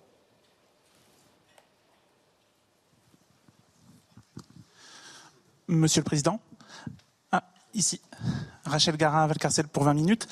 Euh, vous nous avez parlé de l'ordre avec l'uniforme à l'école, une politique contre la drogue, alors que certains disent que la prohibition ne, ne fonctionne pas. Vous nous avez parlé de politique nataliste, de cérémonie de remise des diplômes. Est-ce que le gouvernement le plus jeune, avec le président le plus jeune, ne vont pas mener une politique anachronique, voir si vous me permettez un peu vieux jeu En quoi c'est vieux jeu cérémonie de remise des diplômes, uniforme, est-ce que ce ne sont pas des vieux débats? Je vois tous nos jeunes qui regardent les séries télévisées où il y a ces remises de diplômes, ils trouvent ça super. Je vois qu'on retrouve des rites. Quand la République perd ses rites, d'autres rites sont inventés. Moi, je ne crois pas du tout que le symbolique soit vieux jeu. Je crois pas du. Je vais vous dire. Je l'expliquais tout à l'heure en disant ce qui a fait notre pays, c'est l'ordre et le progrès. Je crois qu'il n'y a pas de progrès sans ordre. Et pour le coup, là, on est vieux jeu s'il n'y a que l'ordre et pas le progrès. Je crois à une autorité juste et une émancipation. Nos sociétés sont devenues un peu liquides. Et donc, il faut redonner des repères. Des repères par les savoirs qu'on transmet, par l'histoire qu'on transmet, par les valeurs qu'on transmet. Il faut redonner des rendez-vous, des caps de passage. La fin du primaire, le brevet des collèges, le baccalauréat, les diplomations. Ce n'est pas vieux jeu du tout. Croyez-moi. Parce que si on passe dans la vie comme ça, comme entre des courants, tout le monde est perdu. Et moi, je trouve que beaucoup de gens sont perdus, en vrai. Et ça ne rend pas les gens heureux. Et tout ça, pour moi, n'est pas du tout l'ennemi de l'audace créatrice. Là aussi, je crois, euh, pardon de le redire comme ça, parce qu'on m'en a beaucoup targué, à en même temps, ce n'est pas une ambiguïté. Je le disais tout à l'heure, c'est une double radicalité. Moi, je crois au patrimoine, ça peut vous sembler vieux jeu, et à la création. Et parfois, on peut marier l'un et l'autre. Et donc, la politique que je vous ai décrite, c'est vrai, elle remet parfois de l'ordre républicain une forme d'autorité, parce que je pense qu'on en a besoin. Elle remet de l'éducation au cœur. Et l'éducation, c'est tout à la fois la transmission de savoir, d'un héritage, et c'est aussi la confiance qu'on vous donne qui va ensuite vous permettre de créer et de vous en émanciper, de vous comporter librement. Mais je crois que ce faisant, c'est ça vraiment qui vous permet d'avoir aussi l'esprit critique. L'absence de règles, la liberté absolue, ce n'est pas la véritable liberté. Il n'y a, de liberté que si des contraintes existent. Il n'y a de liberté que si des limites à celles-ci existent. Et il n'y a de véritable émancipation que si un ordre existe. Je crois par ailleurs que les réformes que je porte, sont aussi celles d'une société de progrès. Ce qu'on a fait avec les lois bioéthiques, la PMA pour toutes au premier quinquennat, ce qu'on va faire avec la constitutionnalisation de l'IVG ou avec la fin de vie là, sont des lois de progrès qui montrent que c'est une société qui change, qu'on accompagne. Mais je crois très profondément que le progrès va aussi avec une forme d'ordre républicain. Et si l'ordre n'est pas républicain, le, le, risque que nous courons, c'est parce que nos compatriotes chercheront des repères, c'est que cet ordre devienne réactionnaire. Regardez ce qui se passe dans beaucoup de pays, en Europe en particulier.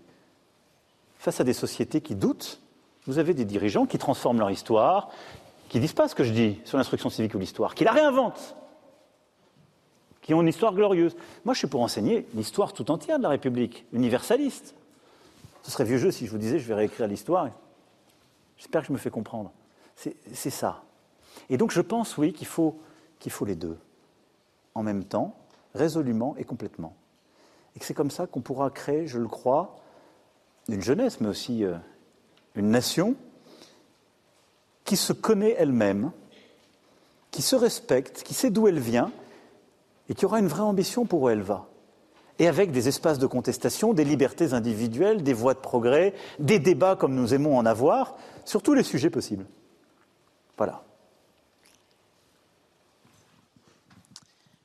Monsieur le Président, Bonjour Claire Gatinois du journal Le Monde. Monsieur le Président, vous défendez la justice sociale et la lutte contre l'assignation à résidence, mais depuis l'adoption du projet de loi immigration, certains enfants d'immigrés non européens seront précarisés puisque leurs parents devront attendre un délai pour toucher certaines prestations sociales, contrairement aux Français, sur la base du principe de la préférence nationale que défend aussi l'extrême droite. Comment tout la soutient euh, Quelle est la cohérence de cette action? Merci. D'abord, je me garderai bien de dire, comme vous venez de le faire, que ça existe. La loi a été votée, elle est soumise au Conseil constitutionnel, et j'aurai ensuite à promulguer un texte qui sera corrigé euh, de ces censures éventuelles. Aujourd'hui, ce que vous décrivez n'est pas. Ensuite, je me garderai bien aussi de faire des raccourcis avec le Rassemblement national sur ce que, en reprenant ces termes, vous appelez la préférence nationale. Mais l'accès à des prestations dans notre pays, il est déjà conditionné à des durées. Il est déjà conditionné à des durées. Aujourd'hui, il faut cinq ans pour toucher le RSA ou la prime d'activité. Et, il y a beaucoup d'autres prestations, contributives ou non contributives, où il y a des délais. Il faut que tout ça se fasse dans les règles. Est-ce que c'était un souhait de la majorité du gouvernement? La réponse est non. Est-ce que c'était poussé par des oppositions? La réponse est oui. Est-ce que ça a été mis dans la balance d'un compromis qu'il fallait dans une majorité relative pour avancer? Oui. Est-ce que je pense qu'il fallait avoir un accord sur ce texte? Oui. On va attendre d'abord qu'il soit soumis au contrôle constitutionnel, on en parlera après. Mais ce que vous dites est faux dans les termes. Aujourd'hui, dans notre pays, il y a des délais de résidence, parfois de travail, pour avoir accès à des prestations, y compris au quotidien. Et est-ce que c'est injuste? Ma réponse est, est non, ce n'est pas toujours aberrant. Parce que vous ne pouvez pas avoir une démocratie avec un modèle social aussi généreux que le nôtre, qui ne conditionne pas à certaines règles l'accès aux prestations. Parce que sinon, vous n'aurez plus de consensus social. Parce que sinon, les gens vous diront pour certaines prestations ben Moi, je suis citoyen français, je respecte toutes les règles. Parfois, moi, j'ai travaillé, je les finance. Et donc, quiconque rentre sur le sol y a accès. Ça ne marche pas. Vous reconnaîtrez avec moi. Donc là aussi, il faut savoir faire les choses de manière très méthodique, loin des passions. Ce que défend le Rassemblement national, ce n'est pas ça. Il défend la déscolarisation des enfants, plutôt l'école, le non-accès à l'école de manière systématique pour les enfants de personnes en situation irrégulière. On ne le fait pas. On continue de scolariser les enfants et c'est une fierté de la République. Il défend des contraintes en matière de logement. On n'a jamais, au moment où je vous parle, oui, je défends la justice sociale. Je vais vous dire, il fait froid en ce moment. L'hébergement d'urgence, on est passé à 200 000 places aujourd'hui. Quand j'ai été élu, on était à 93 000 places, si ce n'est pas de la justice. 60% de cet effort, il est fait pour des familles et des femmes et des hommes qui sont en attente de régularisation ou en situation irrégulière. Donc on va continuer de se battre, mais on va le faire avec des règles. Et le Front National, comme je préfère continuer à l'appeler, il propose quoi? La préférence sur des emplois à des Français et des règles plus simples pour licencier des étrangers. Est-ce que c'est ce qu'on fait? Non. Donc si on confond tout, après on me les banalise. Après on dit tout est un tout, tout se vaut. Non. Oui, je revendique de lutter contre l'immigration clandestine sur notre territoire. C'est une nécessité. Oui, je revendique de pouvoir démanteler les réseaux de passeurs. Oui, je revendique de pouvoir simplifier les règles pour qu'on puisse plus vite instruire les dossiers, protéger ceux qui ont à être là parce qu'ils sont chercheurs, étudiants, combattant pour la liberté, mais aussi pouvoir reconduire vers leur pays ceux qui sont rentrés par des voies illégales et qui n'ont pas resté sur notre sol. Ça, c'est pas être du Rassemblement national. Parce que si vous laissez ça au Rassemblement national, je peux vous dire, là, vous lui paverez la route. Bonsoir Monsieur le Président, Adrien Beck, euh, France Info. Euh, on a assez peu finalement parlé de, démocratie, des sujets de renouveau démocratique ce soir. Il y a toujours ce sujet qui revient de la démocratie directe. Et depuis votre arrivée au pouvoir, depuis 2017, euh, vous n'avez pas utilisé l'outil constitutionnel du référendum. Vous l'avez souvent évoqué encore l'été dernier chez nos confrères du Point. Vous aviez dit je compte bien l'utiliser. On est toujours sans nouvelles de, cette question de, de référendum. donc finalement, alors que cela fera 20 ans l'année prochaine qu'aucun référendum n'a été euh, pratiqué euh, en France. Est-ce que vous allez faire un référendum ou est-ce que vous avez, euh, c'est ce que suggéreront certains, peur peut-être de, cette démocratie directe? Et par ailleurs, est-ce qu'il vous serait possible ou est-ce que vous jugeriez possible et pertinent de faire un référendum avec peut-être plusieurs questions? C'est ce que certains évoquent. Je vous remercie. Merci pour votre question. Vous avez raison, j'évoquais rapidement au début que les institutions ne seraient pas traitées, mais le renouveau de la vie démocratique est important. On a beaucoup innové. Un grand débat qui n'avait pas de précédent, des conventions citoyennes qui ont permis une loi climat et maintenant la préparation de la loi pour la fin de vie, une réforme du Conseil économique, social, environnemental, qu'il a complètement transformé et on a fait d'ailleurs la chambre de ces conventions citoyennes et d'une forme de consultation nouvelle. On a beaucoup modernisé à cet égard notre démocratie. Et on a eu un débat dans le format dit de Saint-Denis, j'ai rassemblé les forces politiques, sur la base d'une proposition qui était faite d'élargir le champ du référendum. J'ai tôt vu à la consultation des forces politiques qu'il n'y avait pas de consensus pour faire cheminer cette proposition et l'ouvrir à des questions sociétales, comme je l'avais moi-même proposé en 2019. La question, c'est maintenant l'usage du référendum tel qu'il est prévu par notre Constitution dans le champ de euh, l'article 11. Oui, je le ferai. Je n'ai pas d'annonce aujourd'hui sur le sujet. Sinon, je l'aurais faite. Mais je pense que c'est une bonne chose. Et j'aurais même souhaité, pour tout vous dire, l'ouvrir aux questions sociétales, mais le consensus n'est pas là pour le faire. Monsieur le Président, Francesco Fontemaggi pour l'agence France Presse. Euh, vous avez fait de l'école la mère des batailles et vous avez encore annoncé plusieurs mesures ce soir et plusieurs chantiers. Peuvent-ils être menés à bien par la nouvelle ministre de l'Éducation, Amélie Oudéa-Castera, qui est affaiblie d'entrée de jeu par une intense polémique à laquelle il a été fait référence? Et a-t-elle votre confiance pour continuer dans ses fonctions? Merci. Merci pour votre question. Oui. D'abord, la ministre a fait un choix pour ses enfants ce sont des choix individuels, personnels, je le disais, il faut les respecter. je trouve que c'est bien, et je pense que tous nos compatriotes, d'ailleurs, iront dans ce sens, et, je pense que ça fait partie de la vie intime, familiale, que beaucoup, d'ailleurs, qui s'en indignent, parfois le font pour leurs propres enfants eux-mêmes. Et je n'ai pas à rentrer là-dedans. Moi, je le respecte et je l'ai dit, moi, j'ai été dans les deux écoles. Je relisais d'ailleurs un texte de Jean Jaurès qui avait eu à subir en 1900 une polémique absolument terrible parce qu'il avait fait faire la communion à sa fille et il avait, avec beaucoup d'humilité, dit euh, Je tranche pas mieux qu'un autre ces débats qui sont ceux de chaque citoyen, individuel et personnel. Ensuite, la ministre a eu un propos public qui a été maladroit. Elle s'en est excusée. Elle a bien fait. Je vais vous dire, j'ai plutôt de l'indulgence, parce qu'il m'est arrivé d'avoir des propos au tout début de mes responsabilités politiques qui avaient blessé, tout particulièrement des femmes, euh, dans une entreprise du Grand Ouest. Et, quand on blesse, surtout sans s'en rendre compte, on a raison de s'excuser. Moi, je pense qu'il n'y a pas d'école qui tienne si euh, on n'a pas tous nos enseignants avec nous. Ils font un travail remarquable. Et j'ai l'occasion de le dire. Ils travaillent d'arrache-pied pour préparer leurs cours, corriger leurs copies et devant les élèves continuer d'innover. Et donc la ministre réussira à sa tâche avec les enseignants.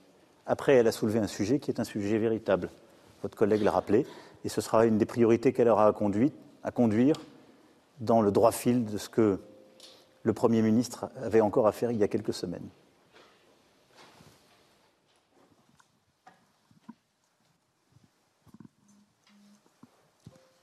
Bonsoir Monsieur le Président, Frédéric Aziza de Radio J. Euh, que pouvez-vous nous dire de l'opération d'acheminement des médicaments vers les otages du Hamas? Euh, Quel a été votre rôle et celui de la France? Et puis, avez-vous des nouvelles des trois otages français? Enfin, vous avez annoncé qu'un hommage national serait rendu aux 41 victimes françaises des massacres du Hamas du 7 octobre. Êtes-vous en mesure de nous en préciser la date et aussi la forme que pourrait prendre cet hommage? Merci pour votre question. Vous avez d'abord raison de rappeler que la France a perdu 41 de ses enfants dans les attaques terroristes du 7 octobre dernier, ce qui fait de ces attaques l'acte terroriste le plus meurtrier depuis Nice. Le 7 février prochain, au monument pour les victimes du terrorisme, Jardin des Invalides, je rendrai hommage à ces victimes aux côtés de leurs proches, de leurs familles et de tous ceux qui voudront nous y rejoindre. Ce sera quatre mois jour pour jour après l'attaque terroriste. Nous avons libéré quatre otages, nous avons encore trois otages qui sont détenus. Et nous nous battons pied à pied avec euh, les autorités israéliennes, avec le Qatar qui a un rôle décisif en la matière, avec euh, aussi euh, plusieurs autres collègues pour les libérer. Je ne veux ici faire aucune annonce parce que ces matières sont toujours délicates et je pense aussi aux familles, mais nous nous battons, nous ne lâcherons rien, et j'espère que les prochains jours, prochaines semaines nous permettront d'obtenir leur libération. En tout cas, nous voulons tous les ramener chez nous. Ensuite, cette attaque terroriste a déclenché une réaction euh, d'Israël et des bombardements sans trêve depuis euh, maintenant euh, plus de 100 jours, en particulier sur la bande de Gaza. Sur ce sujet, peut-être y reviendrai-je si d'autres questions y sont posées. La France a, une, approche qui, depuis le début, a été de condamner de manière intraitable l'attaque terroriste, d'avoir au fond une réponse qui est la paix et la sécurité pour tous, lutter contre le terrorisme, l'approche humanitaire, ce qui nous a conduit à des aides humanitaires et à une demande de cesser le feu, et la solution politique des deux États. Pour ce qui est de l'humanitaire, qui est votre question, nous avons mené une action résolue et je dois le dire inédite pour un pays occidental depuis le début. D'abord en déployant des, militaires et des moyens militaires, et tout particulièrement le Dixmude, qui restera jusqu'à la fin du mois, et qui euh, a déjà permis de soigner plus de 1000 patients, enfants, adultes, avec un dévouement extraordinaire des médecins qui sont présents, qui se sont relayés sur celui-ci, et une coopération exemplaire avec l'Égypte. Nous avons euh, plus de 1000 tonnes de fret, de soutien, d'aide, y compris de médicaments, qui ont été euh, livrés. Et nous avons, en effet, ces dernières semaines, mis en place des opérations très délicates pour livrer de l'aide dans la bande de Gaza même. Le 3 janvier dernier, euh, nous avons, avec les Jordaniens, mené une opération pour larguer euh, justement euh, des rations alimentaires sur la bande de Gaza. Et nous sommes en train d'agir, nous avons commencé à agir avec le Qatar pour, en effet, délivrer des médicaments dans la bande de Gaza. Et nous continuerons de le faire avec tous les partenaires de la région qui nous aident pour cette action humanitaire qui a beaucoup mobilisé à la fois nos militaires, nos diplomates, et sur lesquels nous travaillons aussi avec beaucoup d'associations et d'ONG qui sont absolument exemplaires dans cette action. Ava Jamshidi, magazine L. Bonsoir, Monsieur le Président. Une dernière question, si vous le permettez, pour clore la séquence de, de, politique intérieure. Vous avez implicitement évoqué le rôle des femmes dans le cadre du réarmement démographique que vous appelez de vos voeux. Depuis 2017, l'égalité entre les femmes et les hommes fait partie euh, des grandes causes de votre quinquennat. C'est un axe fort de votre politique. D'ailleurs, la parité est atteinte dans le gouvernement euh, de votre Premier ministre. Mais pourquoi n'y a-t-il aucune femme à la tête d'un ministère régalien. Deuxième question, la révolution MeToo a permis d'aider à une prise de conscience contre les attitudes prédatrices de certains hommes, une révolution initiée par les médias qui sont faits ni pour se substituer à la justice, mais pour dénoncer euh, des, agissements euh, répréhensibles. Euh, ces attitudes odieuses, comme celles mises à jour par les images de nos confrères de complément d'enquête sur Gérard Depardieu. Est-ce que vous comprenez, Monsieur le Président, les mois provoqués par vos propos sur la fierté que vous inspire une telle personnalité? Est-ce que la lutte contre les violences sexuelles et sexistes reste une priorité de votre mandat? Merci beaucoup.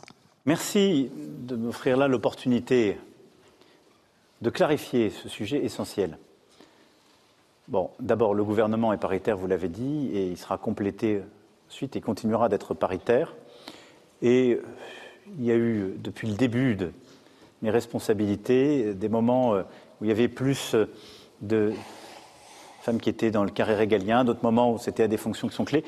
Quand j'ai martelé que la santé, l'école et l'enseignement supérieur étaient au cœur de mes priorités comme politique publique, je constate que vous avez une femme ministre de la Santé, du Travail et des Solidarités, une femme ministre de l'Éducation nationale et des JO, une femme ministre de l'Enseignement supérieur et de la Recherche. Voilà. Et c'est aussi une forme de nouveau régalien. Je l'assume. Donc euh, n'y voyez pas là euh, malice ou retrait, bien au contraire. Il y a eu beaucoup de polémiques ces dernières semaines, ça ne m'a pas échappé. Je me permettrai toutefois de dire que je me souviens d'octobre 2016 c'était la conclusion de ce qu'on avait appelé la Grande Marche. J'étais alors pas encore candidat, simplement ministre démissionnaire. C'était le début d'une longue série de commentaires politiques où l'on me disait que je n'avais pas de programme. Ça a duré très longtemps. Et faisant le compte-rendu de cette grande marche, je disais la première préoccupation, ce sont les violences faites aux femmes, en particulier dans les transports. Je n'ai pas attendu MeToo. Et j'ai eu le regard sceptique de beaucoup de gens et beaucoup de commentateurs aujourd'hui, disant c'est vraiment un drôle, lui. C'est ça sa priorité.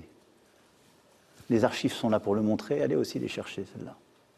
Donc moi, j'assume de ne pas avoir attendu MeToo pour dire l'égalité femmes-hommes et les violences faites aux femmes, c'est un problème inadmissible et parfois un continent caché. Et j'assume en effet, depuis six ans et demi, d'avoir agi avec beaucoup de force. Et je vais vous dire, je n'ai aucun regret d'avoir défendu la présomption d'innocence pour une personnalité publique, un artiste en l'espèce, comme je l'ai fait pour des responsables politiques. Si j'ai un regret à ce moment-là, c'est de ne pas avoir assez dit combien la parole des femmes qui sont victimes de ces violences est importante et combien ce combat est essentiel pour moi et nous continuerons l'action. Et on a agi.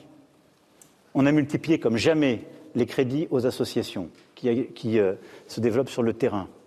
On a multiplié par deux et demi les ordonnances de protection. On a développé plus de 1000 bracelets qui sont offerts et qui protègent chaque jour des femmes. On a facilité le moyen de dénoncer les conjoints ou maris violents. On a formé tous nos policiers et nos gendarmes qui étaient en école. Au total, 140 000 d'entre eux sont formés pour prendre les plaintes, ce qui n'était pas du tout le cas avant. On a développé ces téléphones grave danger qui sont si importants. Les places d'hébergement sont passées de 5 000 à 10 000. De 5 000 à 10 000. Le 39-19, si important pour toutes les femmes qui sont victimes de ces violences, a eu des moyens accrus comme jamais et est passé 7 jours sur 7 et 24 heures sur 24. Et encore et encore, je pourrais continuer. Depuis le premier jour, et même avant, comme je le rappelais, le sujet des violences faites aux femmes est une priorité et nous continuerons de nous battre contre ce phénomène de société. Il y a eu des tas de milieux où, en effet, l'omerta a prévalu. Et je me félicite que la parole se libère. Et je souhaite qu'elle puisse se libérer au maximum. Mais je pense que notre rôle, c'est de permettre son cadre, c'est que la justice puisse faire son travail, c'est qu'on protège les femmes qui sont menacées, mais que là aussi, on ne le fasse pas en oubliant les principes constitutionnels qui sont les nôtres, dont la présomption d'innocence. Monsieur le Président, bonsoir. Ulysse Gosset de BFM TV. Vous nous avez dit au début de votre conférence de presse, la France est menacée. Et vous avez confié à vos ministres, lors de la première réunion du Conseil, la mission de tout faire pour éviter l'effacement de la France. Alors, quelle est la principale menace pour la France aujourd'hui dans le monde?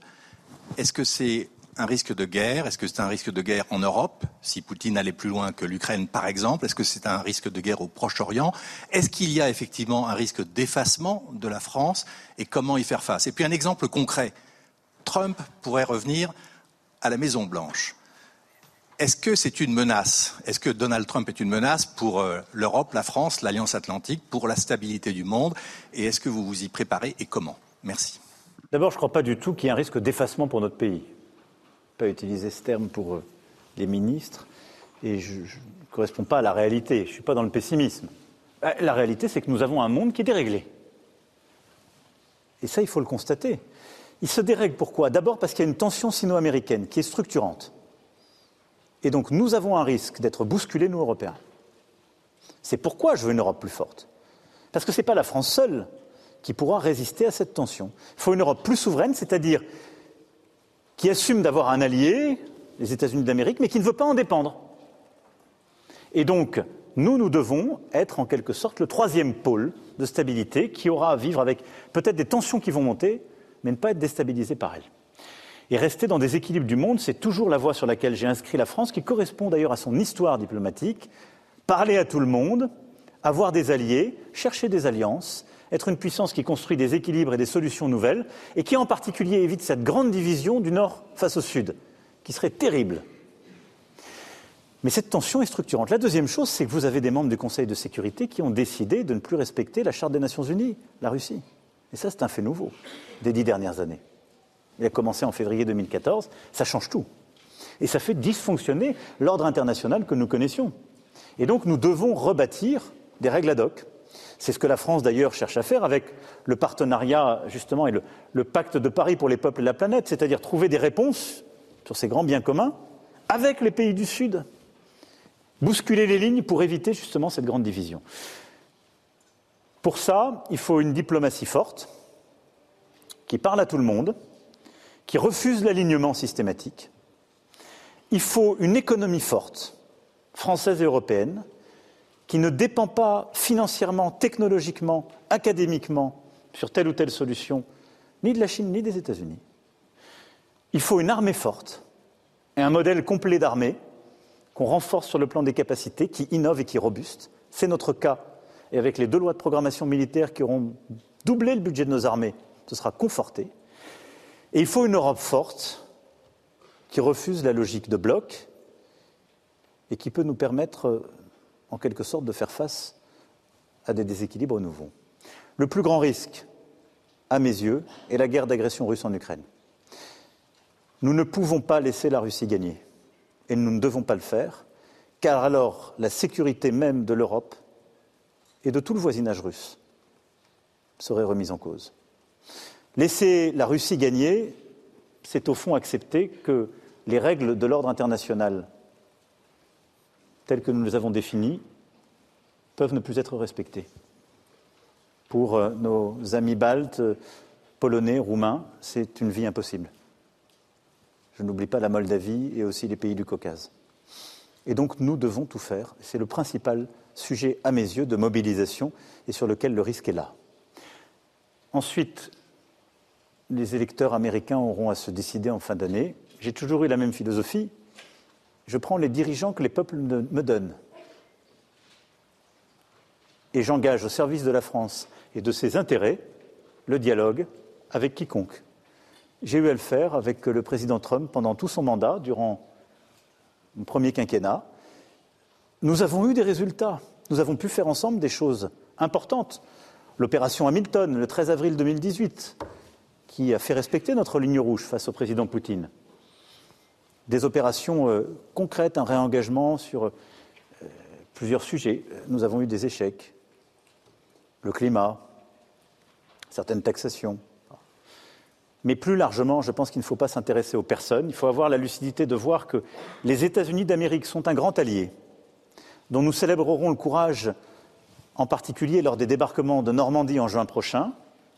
Ils partagent nos valeurs. Mais c'est une démocratie qui traverse aussi une crise, dont la priorité première est elle-même, et dont la deuxième priorité est la question chinoise. Et donc nous devons tous, Européens, être lucides sur cela. C'est aussi pour ça que je veux une Europe plus forte, qui sache se protéger elle-même et qui ne dépende pas des autres.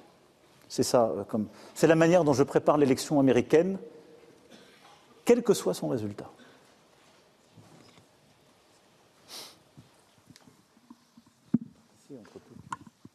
Merci. Bonsoir, Monsieur le Président. Euh, Sophie Pada, The Economist.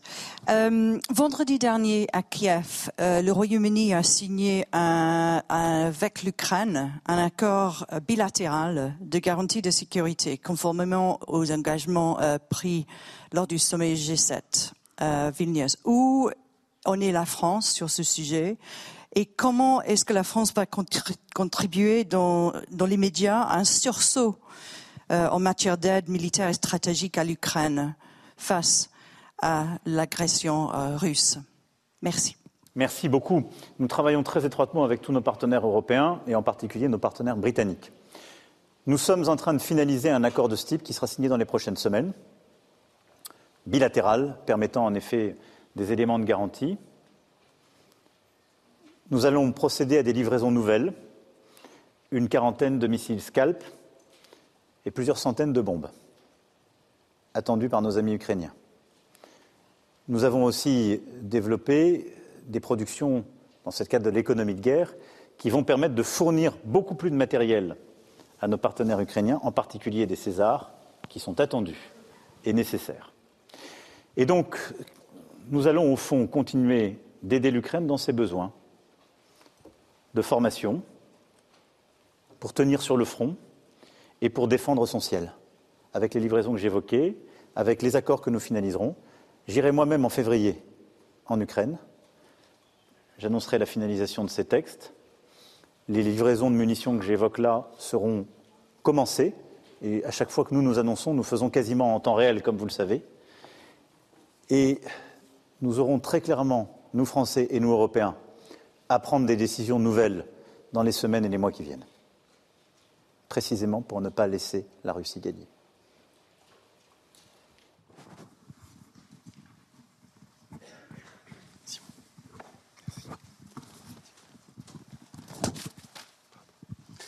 Bonjour Monsieur le Président, Simon Le Baron pour France Inter. La situation humanitaire est catastrophique à Gaza, des dizaines de milliers de morts, c'est difficile de savoir combien exactement, 25 000 à peu près, selon le ministère de la Santé du Hamas. Est-ce que vous estimez en faire assez pour euh, éviter euh, cette situation humanitaire euh, qui est déjà catastrophique D'abord, vous avez raison, merci de me permettre de revenir sur, sur ce sujet. Ayant évoqué l'attaque terroriste du Hamas contre Israël, toutes les vies se valent. Et nous sommes bouleversés par euh, aujourd'hui euh, les vies qui sont touchées à Gaza et qui sont en quelque sorte la conséquence de cette attaque terroriste du Hamas. Et la responsabilité est immense de ce groupe terroriste qui a déclenché cette riposte. Je l'ai dit, nous menons des opérations humanitaires multiples avec nos militaires, avec nos diplomates, avec nos largages, fret, médicaments, vivres, en périphérie et sur la bande de Gaza. Mais la priorité est le cessez-le-feu. J'ai quasiment chaque semaine le Premier ministre Netanyahou en ligne. Nous réitérons cela avec d'ailleurs plusieurs puissances de la région. Les États-Unis d'Amérique l'ont également fait et nous soutiennent dans cette approche. C'est une priorité. Pourquoi? Parce que, après plus de 100 jours, ce sont maintenant des opérations ciblées qui doivent être conduites. Et il faut concilier la défense d'Israël et la poursuite des terroristes avec la préservation du droit humanitaire. Et je le dis parce que c'est aussi l'intérêt sur le plan de la sécurité à long terme d'Israël. Et que poursuivre aujourd'hui les opérations telles qu'elles sont conduites, c'est prendre un risque pris dans la durée compte tenu de ce que cela fait naître dans toute la région pour la sécurité d'Israël même. Donc nous allons poursuivre les initiatives diplomatiques, résolutions, discussions pour appeler à un cessez-le-feu. Et je vais poursuivre le contact bilatéral pour essayer de l'obtenir de manière très concrète. C'est ça maintenant la priorité. Car on le sait, c'est ce qui permettra d'aller au contact des populations, de les protéger. Et tout ça est lié à quoi? À une stratégie odieuse, qui est la stratégie du pire, celle utilisée par le Hamas, qui met ses réserves d'armes et ses centres de décision sous les écoles, cachés dans les hôpitaux, qui utilise comme bouclier une partie de la population civile. Mais au, point, au moment où nous en sommes, et la France dit cela depuis plusieurs semaines, nous devons cesser ces attaques qui sont par trop indifférenciées et nous devons protéger les populations civiles. C'est un devoir humanitaire parce qu'il ne peut pas y avoir deux standards et que toutes les vies se valent. Donc on va poursuivre le travail et je ne peux pas vous dire qu'on l'ait réussi aujourd'hui et que je m'en considère comme satisfait.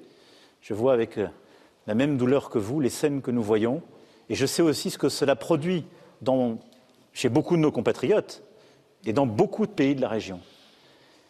Et je le disais, nous nous battons pour lutter contre les terroristes, nous nous battons pour le cessez-le-feu et pour la réponse humanitaire, et nous nous battons pour qu'il y ait une vraie réponse dans la durée à l'aspiration légitime du peuple palestinien pour avoir un État.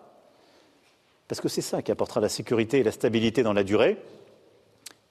Et je ne voudrais pas que ce qui est en train de se passer compromette la possibilité d'une solution politique. Euh, bonsoir, Monsieur le Président de la République. Euh, Hussein Knaber, la chaîne Al Arabiya. Euh, la France continue de passer des messages à toutes les parties concernées par la résolution 1701. la situation est très tendue entre le Liban et Israël à la frontière.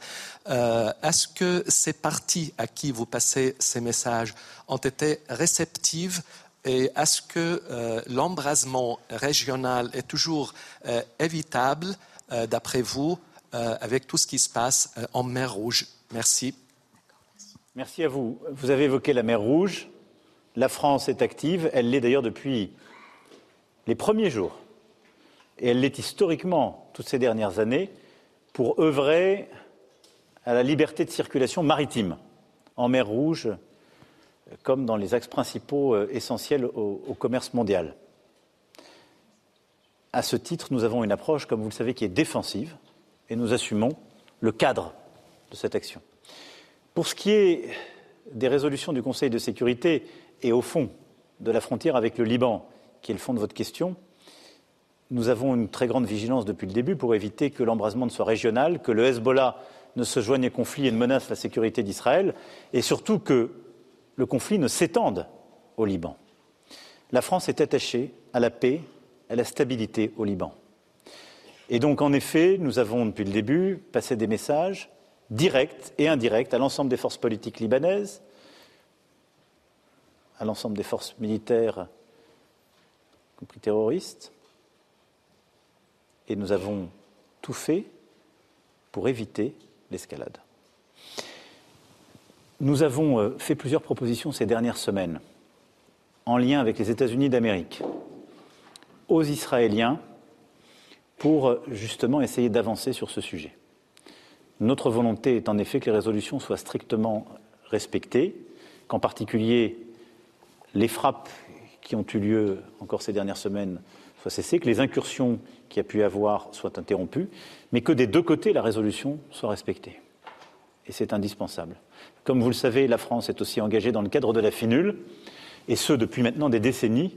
Et donc nous sommes vigilants aussi avec les Nations Unies pour que le mandat soit tenu, que les moyens soient engagés et que les équilibres soient maintenus. Nous surveillons avec beaucoup de vigilance la situation. Et au fond, notre message à toutes les parties est d'éviter toute escalade. Elles ne sont l'intérêt de personne. Monsieur, Monsieur, le Président, nous arrivons au terme de cet échange. Nous allons devoir clore cette une dernière conférence question. de presse. Allez, là, j'ai pas réussi. Je veux bien prendre une dernière question, puisqu'on m'a dit qu'il fallait, après, rendre l'antenne, comme on dit. Bonsoir, Monsieur le Président. C'est la Bougriou pour TF1 LCI. En quelques mots, en quelques mots, vous avez euh, beaucoup parlé de réarmement, euh, mais pas encore de réarmement militaire. La loi de programmation militaire nous, pro... nous prémunit-elle pardon, de toutes les menaces? La France n'aurait-elle pas intérêt aujourd'hui à investir dans la lutte contre les outils, normalement, notamment pardon, en mer Rouge? Est-ce qu'ils sont une menace aujourd'hui pour nous? Merci d'avance. La France a décidé de ne pas se joindre à une coalition qui a cherché, enfin qui a conduit des frappes préventives contre les outils sur leur sol. Pourquoi? Précisément parce que nous avons une posture qui cherche à éviter toute escalade, mais nous sommes présents pour préserver la liberté de navigation. Et d'ailleurs, nous avons interrompu missiles et drones qui allaient frapper euh, des navires euh, norvégiens. Et donc, nous agissons pour protéger nos propres équipements et les équipements de nos alliés. Donc nous agissons, mais le cadre, ce n'est pas un sujet militaire, c'est un sujet diplomatique. Et pourquoi nous le faisons? Parce que nous sommes vigilants et attentifs aux équilibres de la région et au fait qu'il ne doit pas y avoir d'escalade. Ensuite, je peux vous confirmer que vous avez une armée dont vous pouvez être fier. Nous avons un modèle d'armée complet qui n'a pas subi euh, les affaiblissements que plusieurs autres armées européennes avaient pu faire, avaient pu avoir, et que nous avons surtout renforcé très fortement, je le disais, par une première loi de programmation militaire qui a permis de consolider beaucoup de choses, et à hauteur d'homme, comme je l'ai dit, pour euh, avoir davantage d'engagés, les fidéliser, avoir des familles qui sont mieux accompagnées, et donc les femmes et les hommes qui sont d'abord la force de nos armées, leur commandement, mais également préserver notre dissuasion nucléaire, qui est une force de l'armée française, et avoir aussi un réengagement dans toutes nos capacités, en volume comme en innovation. Et c'est ce que nous allons poursuivre avec cette deuxième loi de, programmation militaire, qui a fait l'objet d'un travail inédit conduit par nos armées, sous l'autorité du ministre et du chef d'état-major des armées, qui a permis d'abord de voir quels étaient les nouveaux risques, qui a consolidé notre modèle d'armée historique, d'aller plus vite sur les capacités dont nous avions besoin, de consolider encore une fois notre nucléaire, mais aussi d'aller sur les risques cyber, exo-atmosphériques, et donc le spatial, et maritime, qui sont les grands risques stratégiques du XXIe siècle et que les conflits que nous sommes en train d'avoir ne doivent pas nous faire oublier.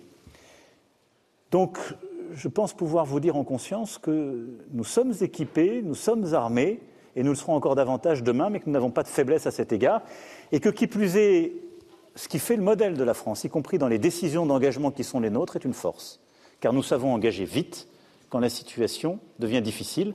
Nous l'avons encore montré. Quelle est l'armée qui s'est engagée en quelques jours, comme nous l'avons fait en déployant nos forces en Roumanie, quelques jours à peine après le début de la guerre en 2022 en Ukraine C'est une force.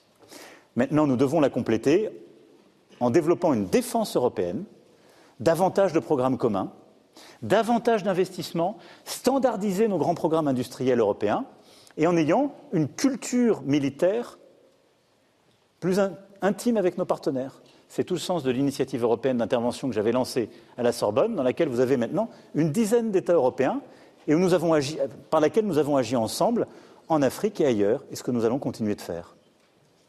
Donc oui, nous, Français et Européens, nous sommes solides, nous serons encore plus demain, et nous serons vigilants à pousser nos alliés et nos partenaires européens à le faire et à l'être. Voilà, mesdames et messieurs, merci pour vos questions, vos attentions. M'a dit qu'il fallait que j'essaie de tenir en deux heures et quart, et donc j'espère avoir pu répondre aux questions qui se posaient. Mais je vous rassure, vous me reverrez bientôt pour répondre aux autres. Merci à tous et toutes. Et encore tous mes vœux.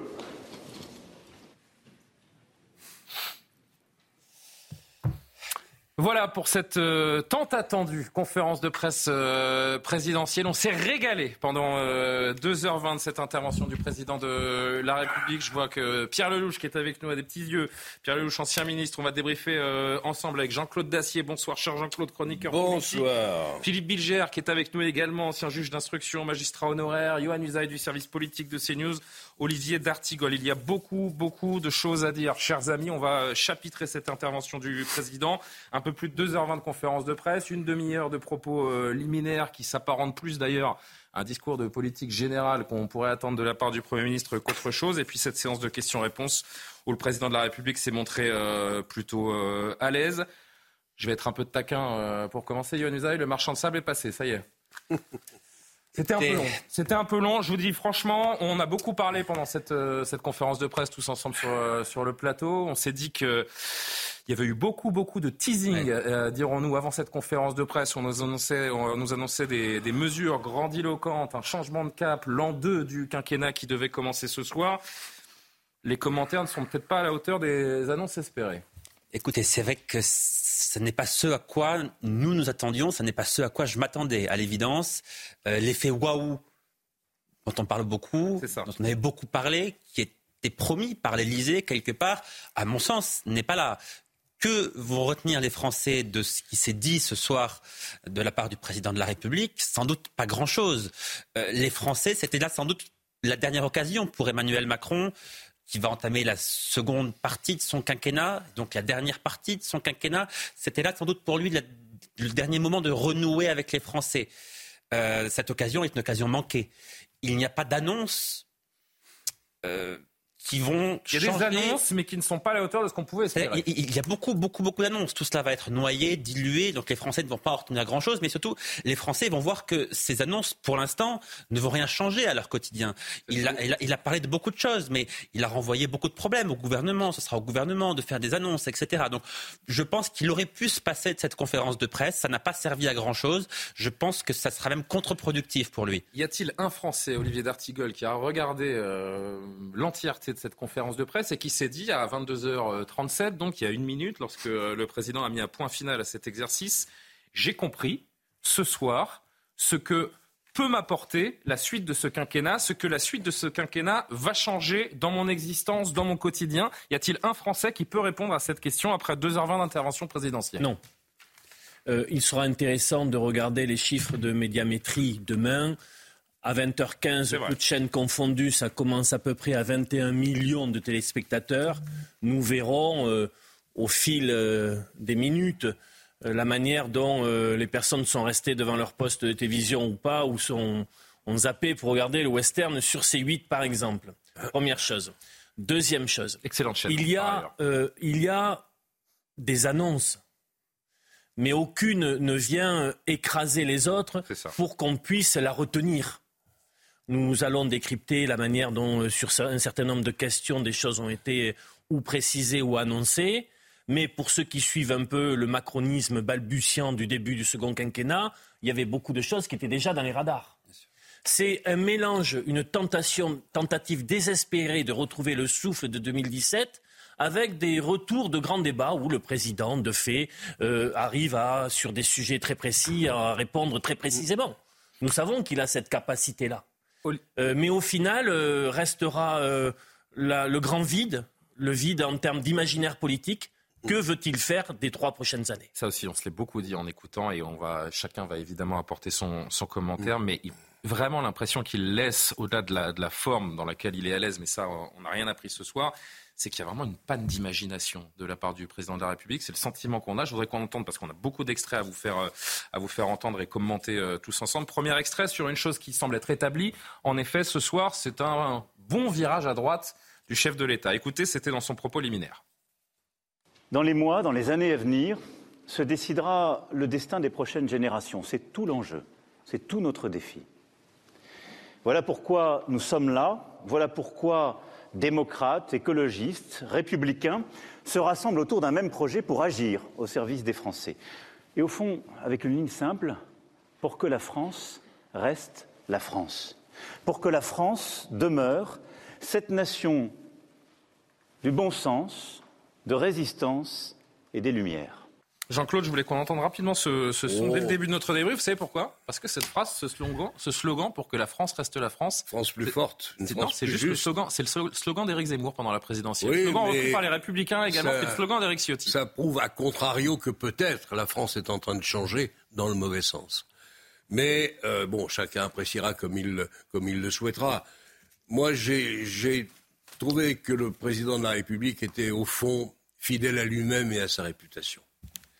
Il a mieux terminé, me semble-t-il, en attaquant sur des sujets politiques françaises, politiques internationales, qu'il n'a commencé.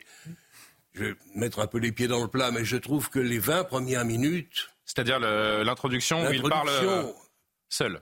Où il m'est apparu comme nerveux, euh, anormalement tendu, et nous sortons à peu près dans tous les domaines. D'abord, euh, le constat qu'il avait déjà fait beaucoup, euh, assez content de lui tout de même, considérant que sur les, on peut les passer tous en revue, euh, que ce soit le chômage. Ah, j'ai noté, hein, il a le réarmement industriel, l'éducation. Alors, il y a des petites choses qui sont promises, annoncées peu, promises, oui. Globalement, assez content de lui. Euh, encore une fois, la première partie m'est apparue fidèle au macronisme, c'est-à-dire avec une capacité il faut d'ailleurs admirer chez lui, de se, j'irai pas de se noyer dans les détails, ce serait pas aimable. Mais véritablement, c'est un, il connaît toutes ses fiches, ou alors il les a apprises par cœur. Il veut le montrer. Et il veut nous montrer qu'il sait tout. C'est-à-dire qu'en 20 minutes. C'est sans doute vrai. En 20 minutes, il a, il a, traité la question de, de l'éducation, celle de l'or, de la réindustrialisation, de l'emploi, de la natalité, la culture, avec euh, l'arrivée de, de Rachida Dati, euh, cette France du mérite qu'il veut. Oui, oui, absolument. Juste, cher ami, moi, tout a été je, je, je, termine, je ne veux pas garder, monopoliser la, la, la, la, parole. Derrière. Mais encore une fois, je trouve que. Euh, je me demande, on verra demain les chiffres, je me demande comment les téléspectateurs, TF1, France 2, toutes les chaînes info, j'en oublie, ont pu résister à une pareille, je veux pas être désagréable, enfin, j'allais dire purge, non, non. c'est pas le mot. Mais vrai que la dernière Mais néanmoins, quand on n'est pas, je veux dire, c'était pas du De Gaulle, c'était pas du Pompidou, c'est-à-dire qu'il ne se situait pas à la hauteur, à mon humble avis, à laquelle doit se situer un président de la République, Qu'est-ce que va dire dans, dans 15 jours Qu'est-ce que va dire le Premier ministre? On se le demande. Globalement, je suis un peu déçu, mais j'en garde un peu pour la fin parce que son attaque contre le Rassemblement national, et son regard sur la politique internationale mérite sans doute qu'on y revienne. On débriefe jusqu'à minuit. Pierre Lelouch et Philippe Bigère, je vous demande de patienter encore une minute parce que Laurence Ferrari est dans le froid de l'extérieur du palais de l'Elysée. Je ne veux pas la faire trop patienter, chère Laurence. Bravo déjà pour cette euh, question qui a eu le don de de fâcher un petit peu le, chef de l'État. Vous nous l'avez mis un peu en colère, euh, Laurence Ferrari et Emmanuel Macron, euh, ce soir. Comment est-ce que vous avez trouvé votre sentiment, vous qui étiez donc euh, au premier rang face au chef de l'État? Comment avez-vous, qu'avez-vous pensé de l'exercice? Mais écoutez, déjà, euh, bonsoir Julien, bonsoir à tous. Euh, si j'ai réussi à réveiller et l'Assemblée et le Président, tant mieux, euh, par cette question qui était importante sur l'éducation nationale. J'ai trouvé que tout le début de l'intervention était très technique, avec beaucoup de mesures, de détails pratiques sur le nombre de patients par médecin. Très bien, où est la vision Où nous emmène le Président? C'était pour ça que j'ai voulu l'interpeller sur l'éducation nationale, qui est pour moi la matrice de toutes les fractures de la société française. On reste un peu sur notre fin. Je suis d'accord avec Jean-Claude Dacier. Il y avait beaucoup de, de détails techniques. Je pense que la grande adresse l'adresse à la nation va se faire en plusieurs étapes parce que là, euh, évidemment, on n'y trouve pas notre compte. Donc euh, voilà, il y a eu une partie sur l'international. On a senti le président très mobilisé sur la lutte contre le Rassemblement national qu'il a volontairement appelé le Front national. Euh, il a positionné évidemment l'adversaire de son camp pour 2027.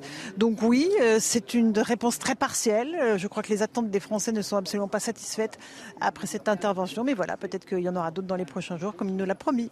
Un petit mot, Laurence, avant de vous laisser tranquille, euh, sur euh, l'ambiance, les premières réactions, ce qui s'est dit entre, confrères dans les, dans les minutes qui ont suivi cette fin de, de conférence de presse. Quelle était un petit peu l'atmosphère générale, j'ai envie de dire? Écoutez, euh, pas de grand chose de concret, pas de grandes mesures annoncées. Euh, une date quand même très importante, euh, dommage pour les victimes françaises du grand pogrom du 7 octobre. Ce sera le 7 février. Ça, c'est vraiment une date que tout le monde attendait. Sur le reste, franchement, il va falloir attendre un peu parce qu'il n'y avait pas, pas énormément de grandes annonces. Merci beaucoup, Laurence Ferrari. Encore félicitations pour cette belle prestation face au chef de l'État ce soir. Pierre Lelouch, vous l'avez senti?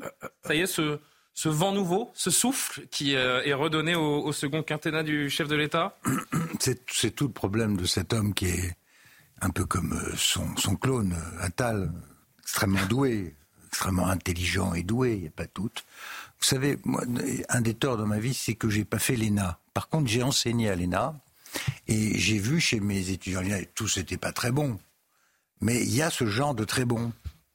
Et ce qu'il y a de bien avec les étudiants à l'ENA, quand ils sont bons, c'est qu'ils sont très contents d'eux quand ils finissent leur exposé.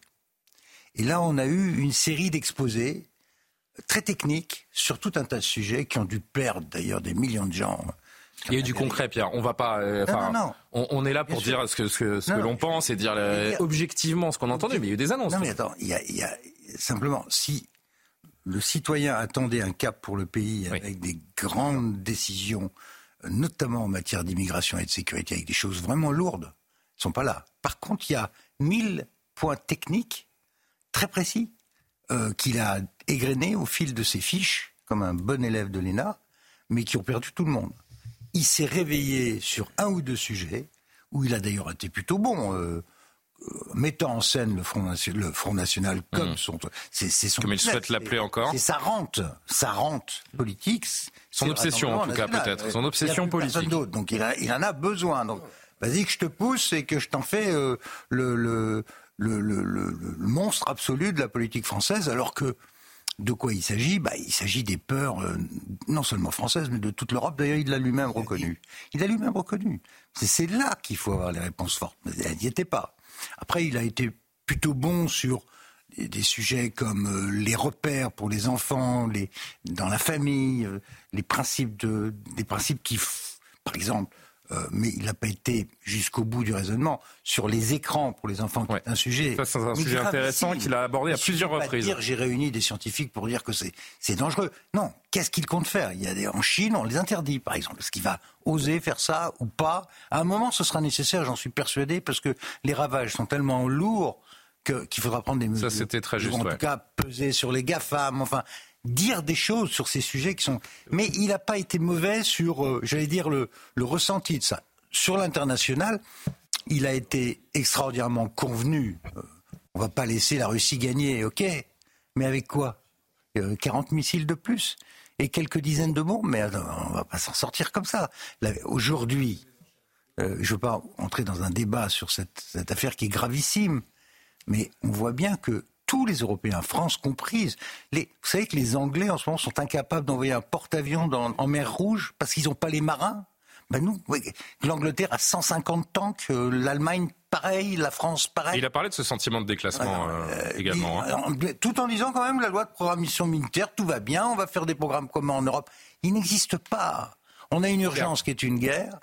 Et malheureusement, j'ai pas entendu les. On aurait dit bon, on va faire un vrai programme de réarmement. Non, il n'a pas dit les opposants politiques dégainent évidemment depuis quelques minutes euh, maintenant sur leurs réseaux sociaux euh, favoris. Philippe, je vous fais réagir juste euh, après avoir vu quelques premières réactions politiques. Sachez d'ailleurs que le vice-président des LR, Julien Aubert, est avec nous et on le prendra en direct dans, une ou deux minutes. le président LR, lui, Éric Ciotti, dit Emmanuel Macron a annoncé ce soir un grand rendez-vous avec la nation. Il ne fut rien. Une nouvelle fois, il promet monts et merveilles. Une seule question se pose qui est président depuis 2017 Il ne va pas avec le dos de la cuillère? Eric Ciotti, qu'est-ce qu'on a d'autre? Je les découvre avec vous. Laurent Jacobelli, député Rassemblement National. En France, 1000 agressions par jour, une dette de 3000 milliards, un demi-million de migrants supplémentaires chaque année. Mais que propose Emmanuel Macron? Obliger les enfants à faire du euh, théâtre? Il y a peut-être un petit euh, problème de D'accord, là, obligé, j'aurais mis ER, moi.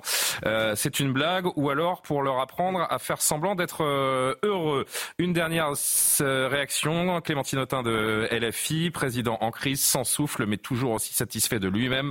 Macron achève sa mue réactionnaire, école, démographie, santé, service public, la régression s'amplifie et fait des jeunes sa première cible. Bon, on n'attendait pas autre chose, évidemment, des, des différents opposants. La démographie n'est pas un sujet de réactionnaire. Philippe Bilger, d'abord. Philippe Bilger qui n'a pas donné son avis, qui attend patiemment. Qu'est-ce que vous retenez principalement, cher Philippe, de cette, euh, j'allais dire de cette allocution, enfin cette allocution suivie d'une conférence de presse, parce que c'est à ça qu'on a assisté finalement. Le fait qu'on attendait une grande surprise et qu'elle n'a pas eu lieu, au fond. Mm. Euh, lorsqu'il est arrivé dans les domaines concrets, euh, on avait l'impression qu'en réalité, que ça ne relevait pas de son registre présidentiel et qu'il prenait la parole sous la bouche de son futur euh, de son Premier ministre le 30. Euh, euh, On se demande ce que va dire Gabriel Attal. Voilà, le 30 janvier. mais plus, plus concrètement, je l'ai trouvé fidèle à lui-même uniquement quand il a fait des analyses qui allaient dans l'abstraction. Il adore analyser des phénomènes dont il n'a plus la responsabilité et qui ne peuvent pas entraîner de critiques à son égard. Par exemple, l'analyse de euh, des l'émeute de Naël, c'était assez intéressant.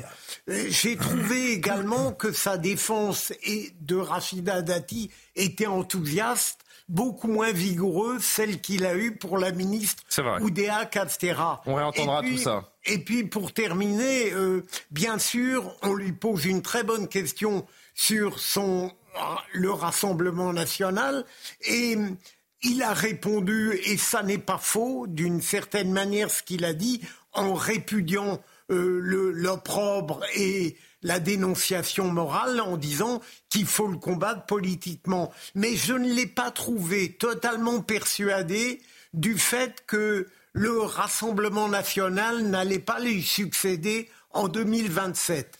Je ne l'ai pas trouvé très convaincant là-dessus, comme si lui-même était atteint par une forme de doute. Ceci étant dit, je l'ai trouvé brillant, vous l'avez dit, Julien, mais lui-même paraissait parfois un petit peu s'ennuyer devant les Il est en panne. Non, mais c'est vraiment, c'est avec Olivier qu'on disait ça tout à l'heure. Il est en panne, vraiment. il a essayé de, de, de redevenir l'Emmanuel Macron de 2017, d'incarner cette fraîcheur. Sauf que nous sommes en 2024. Jean-Claude, on va poursuivre. Il s'ennuyait un petit peu devant les redites que l'exercice le contraignait à faire. Julien Aubert, qui est avec nous, et on poursuit ensuite les discussions tous ensemble euh, au plateau. Bonsoir, monsieur, en plateau. Bonsoir, monsieur Aubert, vice-président, je le rappelle évidemment, du parti euh, les, les Républicains. Ça y est, le, président a compris les Français. Comment euh, jugez-vous cette euh, prestation de près de deux heures et demie du président Macron? Écoutez, on m'a annoncé une traversée euh, autour du monde. J'ai eu du Vaporetto à Venise, donc je suis un peu déçu. Faute d'un grand rendez-vous avec la nation, j'ai plutôt eu l'impression qu'il avait posé un lapin parce que mobiliser, si vous voulez, toutes les chaînes de télévision aux grandes heures de l'ERTF, on n'aurait pas osé pour euh, finalement une banale conférence de presse où il a fait une espèce de promenade euh, euh en effleurant un certain nombre de sujets avec euh, effectivement la, le brio qu'on lui connaît, mais sans jamais vraiment trouver son rythme. Tout ça donnait en réalité plus l'impression de vouloir absolument effacer son Premier ministre, comme il l'avait d'ailleurs fait les fois précédentes, en étant lui-même le Premier ministre de la France, et en, en, expliquant en réalité les textes de loi qui allaient sortir. Et puis j'ai trouvé, comme beaucoup, effectivement, qu'il n'y avait pas de vision, il y avait pas de, il y avait des grands sujets euh, pour moi sur l'immigration, sur la crise de la société française, je dirais, qui, qui vont au-delà, si vous voulez, du cours de théâtre ou du, du, du cours d'histoire de l'art. Enfin, il y, avait, je dirais, une différence de, de, de, niveau entre les propositions.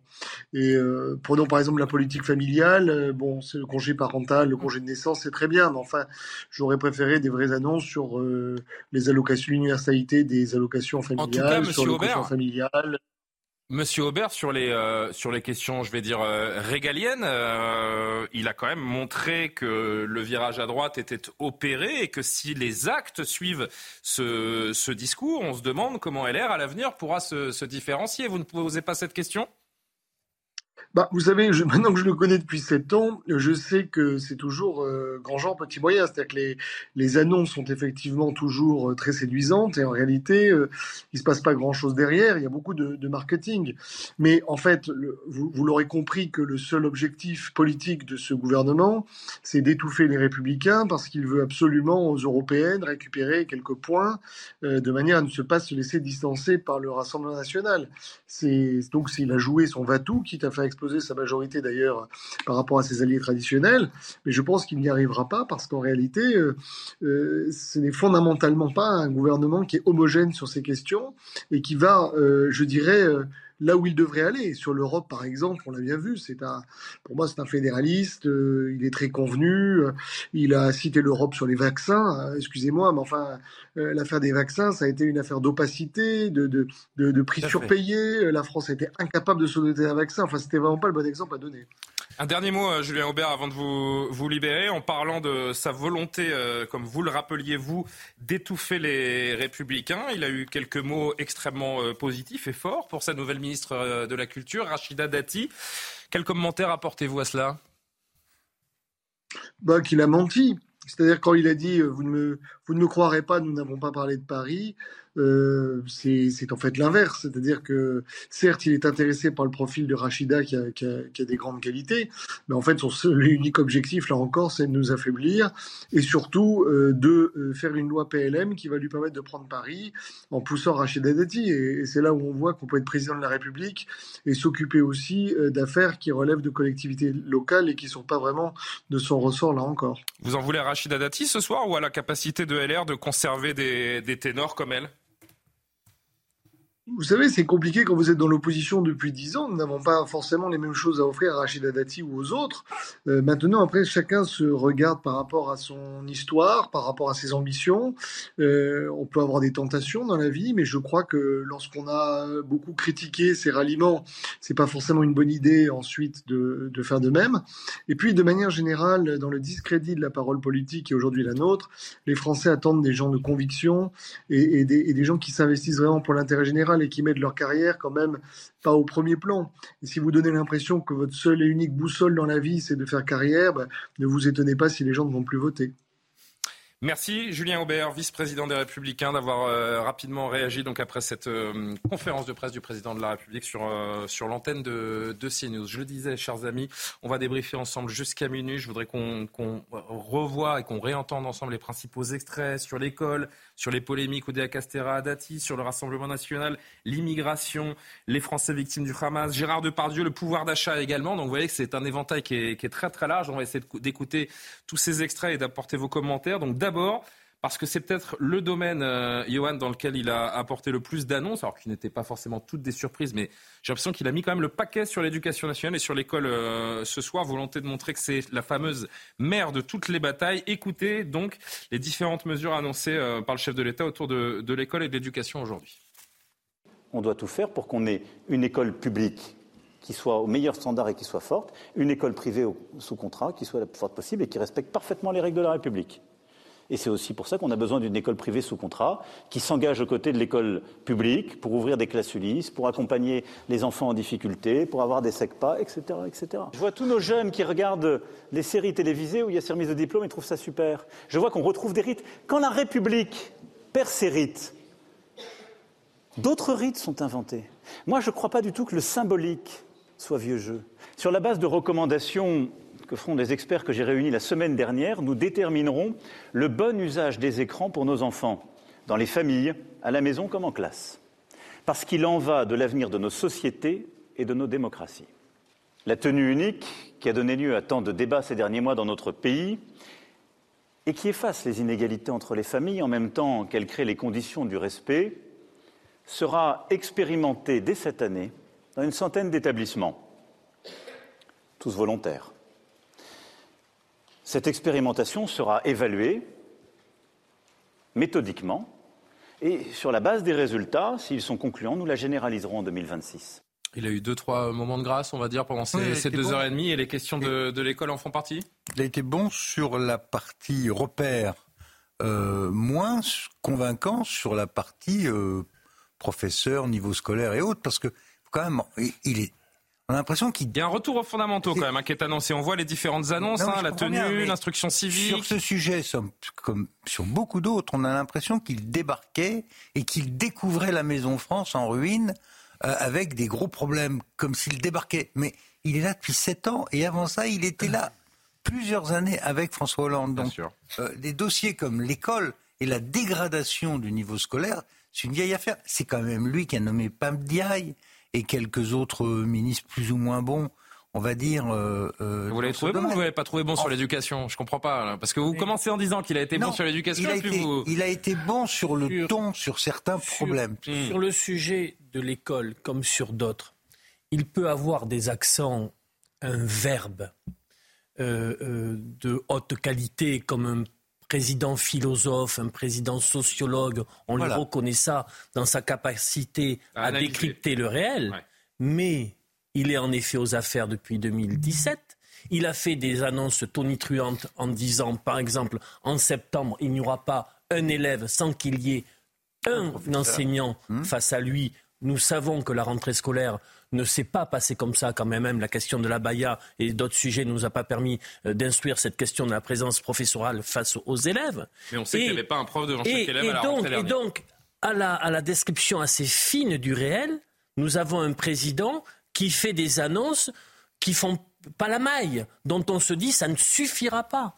Les, les, nous sommes le pays de l'OCDE où les inégalités scolaires sont le reflet exact des euh, inégalités sociales ça dure depuis des années. Mais nous Olivier, très bien. arrêtez-vous un instant sur ces quelques lignes. Regardez, hmm. euh, la tenue unique qui va être testée, on le savait. L'instruction civique avec un volume horaire qui sera doublé. On l'a appris ce soir, ça, non euh, Non, c'était dans, dans, les tuyaux. Bon, euh, la, la, Marseillaise, l'apprentissage de la Marseillaise dès le, primaire, moi je, croyais que c'était déjà le cas, pour être très honnête. L'important, c'est la formation des maîtres. La remise des diplômes. Je parle juste sur ce côté, remettre l'école sur de, sur de bons rails, revenir aux fondamentaux, généralisation du SNU à partir de la seconde ça ne règle pas ce que je vous ai dit sur une égalité scolaire, une égalité sociale. Rien. Est-ce que ça va dans la bonne direction, rien. Ça ne règle rien. là où ah, vous trouvé le meilleur, c'est exactement ce qu'évoquait Olivier. C'est le registre qu'il affectionne, celui de l'intellectuel, celui du philosophe. Lorsque cette journaliste lui reproche de faire du vieux jeu avec la remise des diplômes, il a un, un propos un peu long, mais qui est très remarquable, mais qui sort en réalité du président de la République dans le concret. Il adore ses envolées, et là, il est brillant.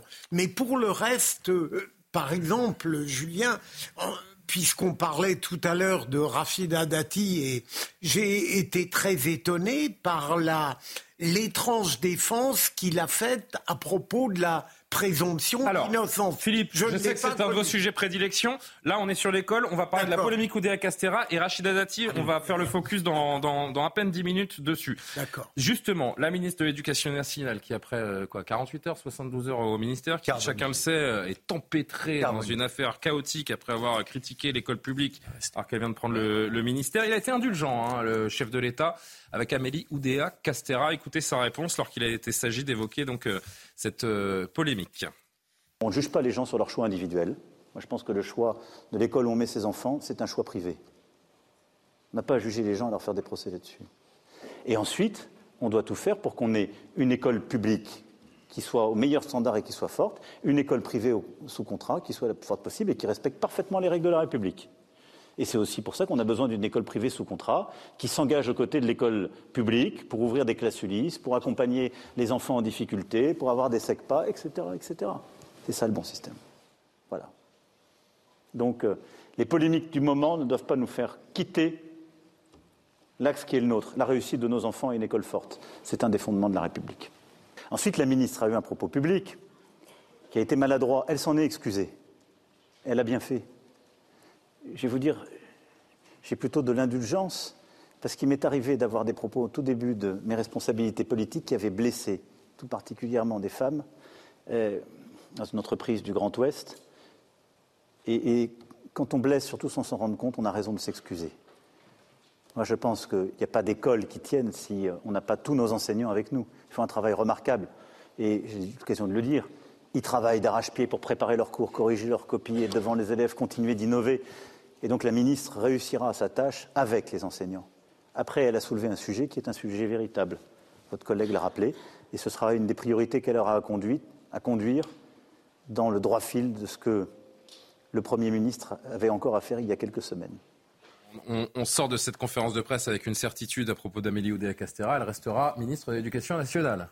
Oui, il pouvait difficilement en être autrement, si vous voulez. Le, suspense n'était pas complètement insoutenable non plus. c'est vrai. Euh, mais il, la défend. D'abord, il n'a pas le choix, me semble-t-il, mais il la défend assez mollement quand même. sa, défense aurait pu être plus vigoureuse. On l'a connu plus vigoureux. il était plus vigoureux avec Rachida Dati. On l'entendra dans cinq minutes. Exactement. Donc c'est une défense assez molle. On sent bien que le président est clairement agacé. il a dû se dire on a fait un mauvais choix. Elle n'est pas à la hauteur. Et clairement, elle n'a pas. On la sent un peu embêtée d'ailleurs. Hein, on la voit euh, elle a dans l'image. Qu'elle n'était pas à la hauteur. Mais que voulez-vous? On demande à des personnalités de la société civile, du jour au lendemain, quasiment, de faire de la politique. Les joueurs de tennis, tu te retrouves ministre de l'Éducation. La, euh, politique, c'est aussi un métier, et on le voit là. La politique, c'est un métier. Elle ne fait de la politique que très, depuis très peu de temps, donc elle, s'est complètement perdue. Elle est un peu carbonisée, effectivement. Pierre Lelouch le, disait. La, suite va être très ah bah, compliquée pour elle, mais elle va rester au moins jusqu'aux Jeux Olympiques, puisque c'est aussi elle qui est chargée de les organiser. Je rappelle qu'elle est ministre de l'Éducation euh, nationale, des Sports et des Jeux Olympiques. Le sujet. Il manquerait plus qu'on lui rajoute un ministère. Le sujet, c'était pas qu'elle soit renvoyée. C'est impensable. Il a fait une erreur. Il il doit vivre avec.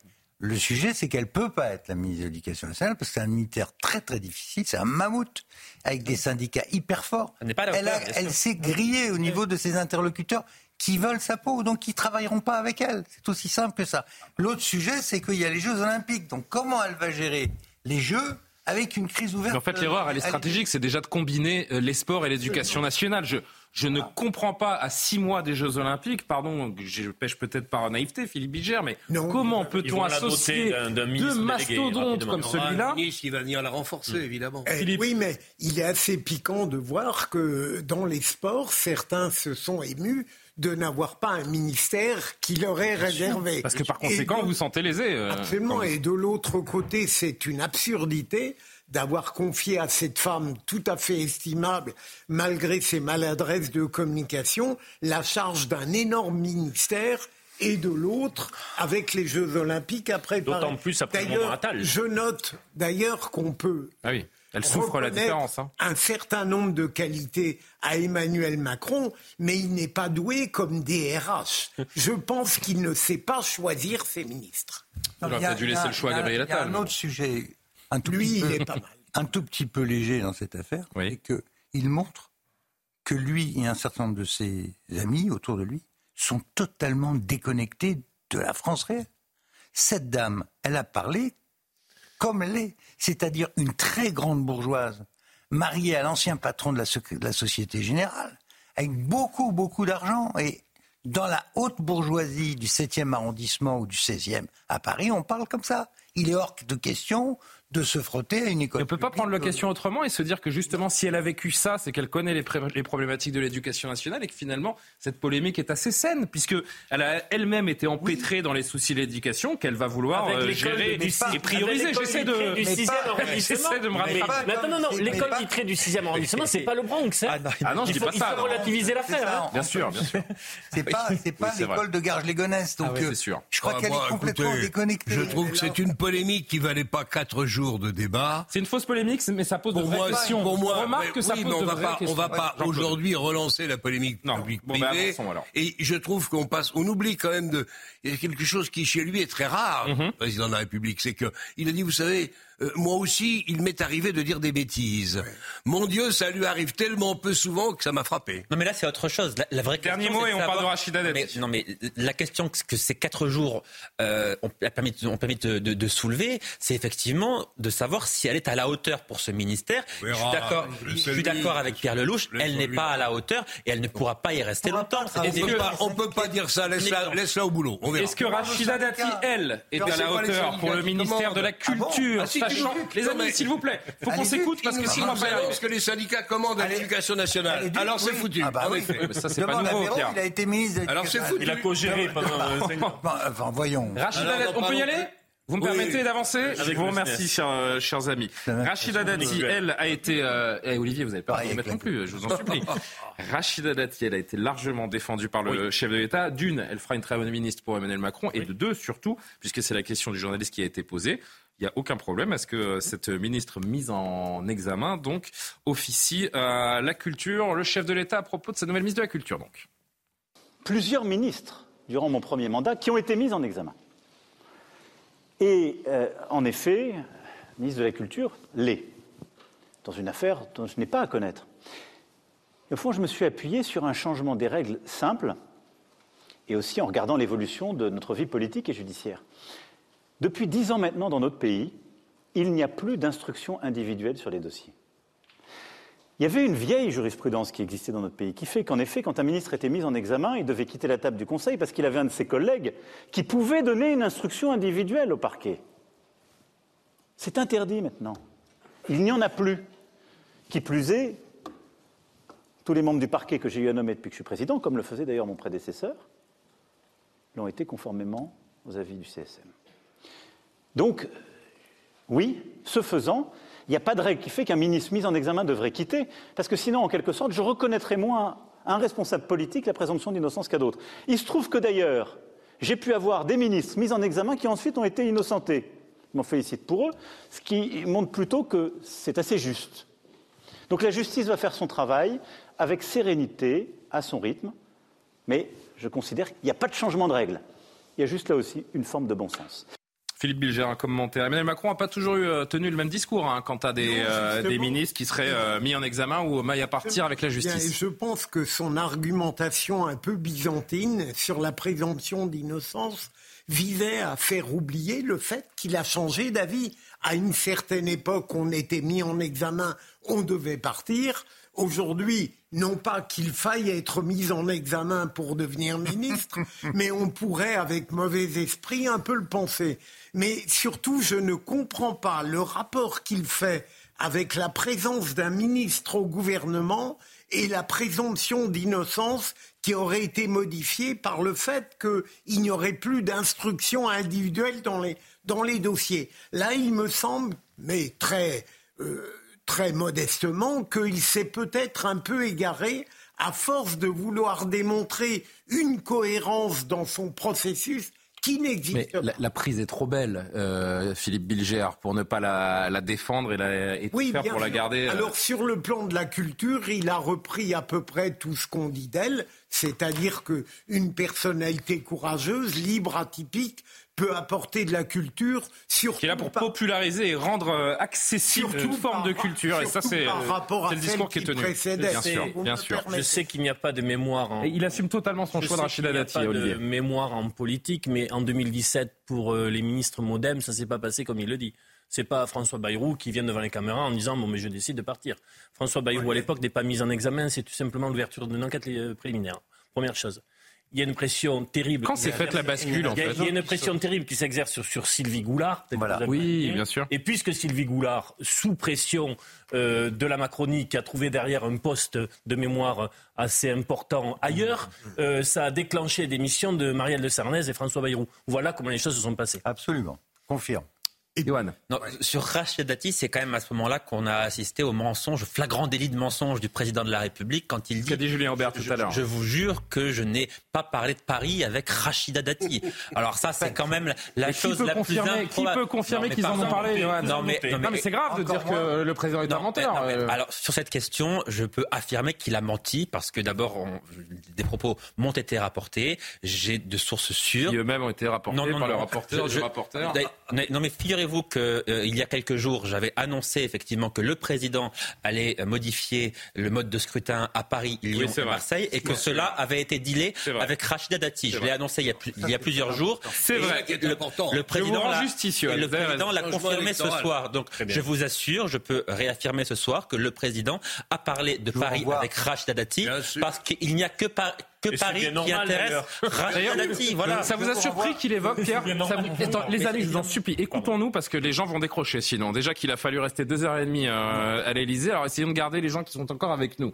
Euh, ça vous a surpris qu'il évoque le scrutin PLM, euh, la refonte du scrutin Paris-Lyon-Marseille Je dis juste à nos téléspectateurs que la, la volonté, c'est que les villes de Paris, Lyon et Marseille, les maires de ces villes, soient élus au suffrage universel. Direct. Direct. Direct. Euh, je vais vous dire, ça m'a fait un immense plaisir parce qu'il m'arrive de correspondre avec le président. Et, ah. Mais surtout. Bah, vous euh, pour nous. Ah oui, non, bien sûr. Euh, en, désaccord absolu, mais peu importe, nous sommes ouverts au dialogue, lui et moi. Le, sur la loi PLM, j'ai une proposition de loi que j'ai déposée, vous regarderez, à l'Assemblée nationale, il y a dix ans. Donc, on ne peut pas gagner Paris si on ne change pas le mode de scrutin. Le mode de scrutin a été inventé par Gaston Defer en 82 mm. pour ses intérêts à lui à Marseille, mais surtout pour faire chuter Jacques Chirac, qui avait été élu au suffrage universel direct au grand désespoir de François mm. Mitterrand, élu en 81. Donc cette magouille, je l'ai vécue comme conseiller de Paris. Mécaniquement, aujourd'hui, une chèvre marqué à gauche devient maire de Paris. Parce que mécaniquement. Vous ne faites évidemment absolument pas référence à l'équipe en place actuellement. fait moins de voix à la dernière élection municipale à Paris. Elle fait moins de voix. mais Pierre Lelouch, le il, il, aurait pu dire une chaise, mais à l'évidence, bon. aujourd'hui, avec le mode de scrutin, aucune personnalité de droite. Je trouve que c'est un scrutin. 3h15. Mais vous avez raison, les amis. C'est un scrutin qui a sa forme d'efficacité. Bon. Euh, Florian Tardif, qui a vécu euh, pour nous et suivi euh, depuis le palais de l'Élysée cette euh, conférence de presse de près de 2h30 donc. Bonsoir Florian, merci de réagir sur CNews. Ah. C'est vrai, on, s'est tous fait la, remarque et j'imagine que vous le confirmerez euh, également. Le virage à droite est, opéré. J'en veux pour preuve notamment ce, slogan hein, qu'on a diffusé il y a, quelques minutes lorsqu'on a pris l'antenne, rendre la force plus forte, plus juste et euh, surtout faire que la France reste la France, qui était notamment utilisé lors de la dernière présidentielle par Éric Zemmour. Sur la forme, sur le fond, virage à droite opéré donc oui, tout à fait. On pourrait même dire que Emmanuel Macron poursuit euh, sa mue politique. Alors, euh, pour que la France reste la France, l'avait été utilisé euh, également par par la droite, en la personne d'Éric Ciotti. D'ailleurs, il a il a rappelé lui aussi sur sur les réseaux ce soir, puisqu'on commente énormément cette prise de parole donc du président de la République. Alors, mue qui qui est poursuivie donc par par Emmanuel Macron après donc la droitisation. On en a parlé ces ces derniers jours du du gouvernement avec cette annonce du du premier gouvernement Attal. Il a poursuivi donc ce soir en renouant en quelque sorte effectivement avec les, les fondamentaux de, de la droite, avec ce, nouveau triptyque en quelque sorte de l'exécutif, euh, l'ordre, l'éducation et euh, le mérite, un nouveau triptyque pour tenter de, de répondre aux mots MAX de la société, mais surtout, et c'est une stratégie politique, vous l'avez compris, euh, de la part du camp présidentiel pour tenter de contrer le discours du Rassemblement national, du Front national. Voici comment l'appelle encore et toujours le président de la République. C'est en tout cas les termes qu'il a utilisés tout à l'heure dans sa prise de parole, contrer le rassemblement, euh, le rassemblement national, donc désigné ce soir euh, clairement par Emmanuel Macron comme étant l'ennemi euh, politique du camp présidentiel. Merci beaucoup Florian Tardif. C'est vrai qu'au-delà de l'éducation et de l'école, ce, virage à droite sur l'ordre, sur sa façon également de contrer le Rassemblement national a occupé beaucoup, beaucoup de temps de parole. Quelques réactions avant de parler justement de ce qu'il a dit sur le Front National, puisque c'est comme ça que le chef de l'État continue de parler du parti de Marine Le Pen. D'abord, réaction à gauche, premier secrétaire du PS, Olivier Faure. C'était ça la grande initiative pour unir les Français. Les jeunes, classe dangereuse ou pas, les salariés renvoyés à l'arbitraire patronal, les franchises doublées, les chômeurs sanctionnés, l'écologie limitée, l'électricité augmentée, la préférence nationale assumée. Bon, Olivier Faure. Laure Lavalette du Rassemblement National, il parle euh, deux heures. Non, mais parce que j'ai pas tout compris là du tweet, c'est pour ça que je suis passé vite.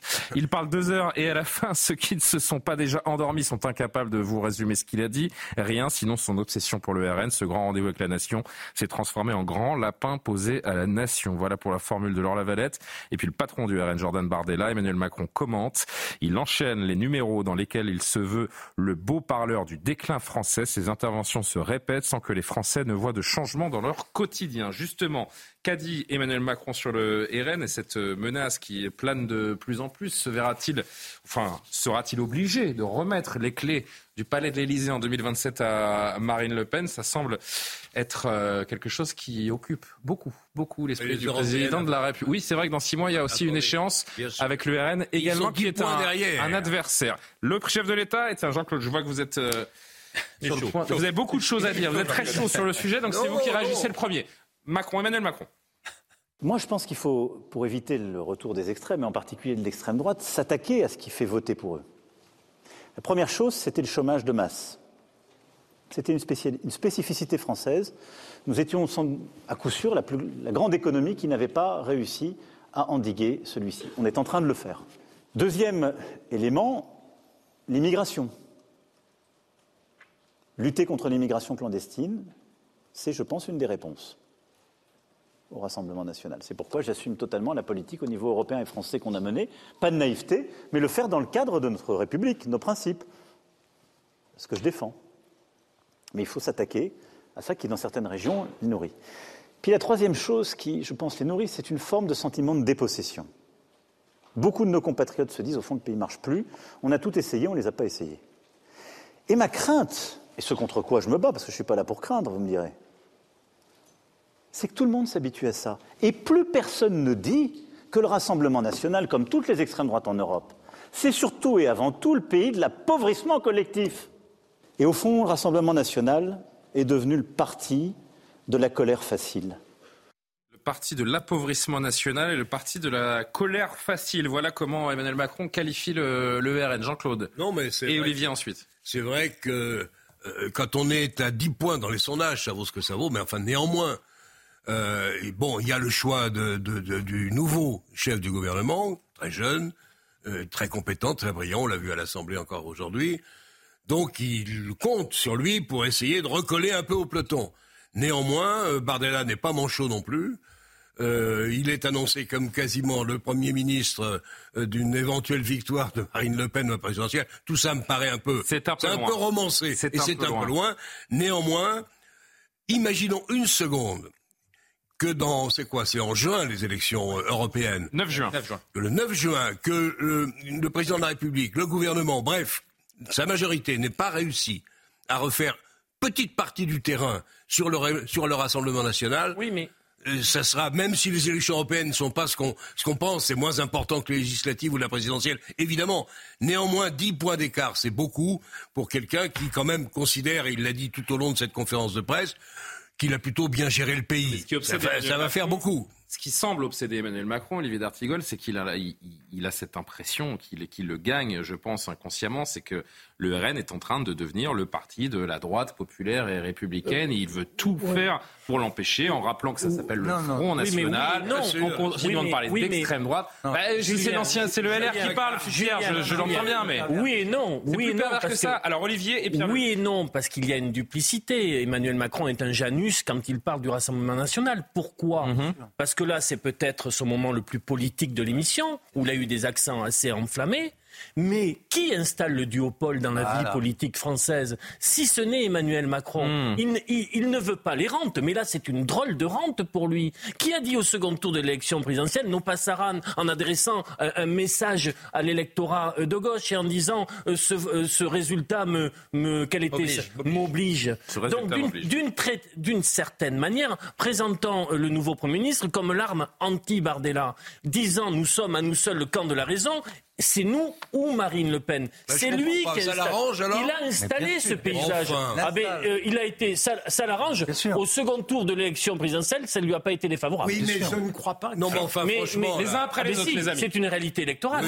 Alors, Philippe et Pierre Lelouch. Philippe Bilger. Désolé. Je puisse lui prêter cette mauvaise foi. Ce qui me frappe en ridicule, je sais pas, euh, Jean-Claude Dacier. S'il vous plaît. Non, non, mais ridicule. Non, ridicule. Ce que je dis n'est peut-être pas totalement ridicule. Franchement, tu imagines une seconde que le président souhaite en réalité que le Front National continue de progresser et éventuellement gagne la présidentielle.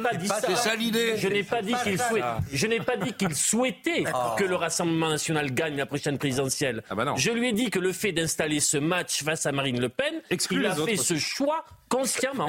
Non, mais ce qui me Vraiment, un peu de discipline, chers amis, comme le souhaite le chef de l'État, un peu d'ordre sur ce plateau. Philippe et Pierre et Johan. Ce qui me frappe, c'est que l'analyse très pertinente et lucide qu'il fait de l'ampleur du Rassemblement national euh, a pour conséquence tout de même qu'il ne s'interroge pas une seconde sur la responsabilité de sa montée. Comme si les éléments qui l'ont ah fait monter venaient d'éléments purement extrinsèques sur lesquels il n'a pas de prise. C'est une absurdité. D'accord. Pierre Lelouch. Alors, dans le prolongement de mes deux précédents orateurs, Très bon Philippe, un concis et euh, vraiment synthétique, parfait. Je, je déteste m'ennuyer. sur le fond, sur le fond, je suis absolument sûr et certain que le macronisme a besoin. C'est René Girard qui disait cela. Il, faut, on se définit par rapport à l'ennemi. Le macronisme se définit, son gagne-pain, c'est le Front National. Voilà, c'est simple que ça. Deux, sur, comment est-ce qu'on gère la chose. Et c'est là que je rejoins Philippe Bulger. Parce que, en bon intellectuel, il, a donné l'exacte mesure du problème. Un, c'est vrai dans toute l'Europe. Deux, il y a trois explications. Le chômage, le chômage, l'immigration et le sentiment de dépossession. Or, quelles sont ces réponses à ça? Le chômage, mais on a fait baisser le chômage de mal, on a résolu le problème. Sauf qu'on est à 7,4 et qu'il y a énormément de pauvres dans ce pays. Deux, l'immigration, j'ai fait une loi, c'est réglé. Sauf que la loi ne règle absolument pas les 500 000 entrées annuelles. Du tout. Elle ne touche même pas. Et qu'une partie sera censurée d'ailleurs le, 27 euh, janvier. C'est pas son sujet. La loi ne porte pas là-dessus. Trois, la dépossession. Mais qui est-ce qui parle tout le temps d'Europe et de souveraineté européenne Sinon le président de la République? Si vous voulez enlever le sentiment de dépossession, redonnez le contrôle du pays à ceux qui sont élus en France. Or, c'est l'inverse qu'il fait, y compris sur les grands problèmes de guerre et de paix. Il dit, c'est l'Europe de la défense. Non. Le jour où il y a une guerre, quelqu'un prendra la décision, ce doit être un élu français. C'est pas Madame van der Leyen. Et c'est là-dessus que va porter la campagne européenne. Donc je dis que, un, il a raison sur l'analyse.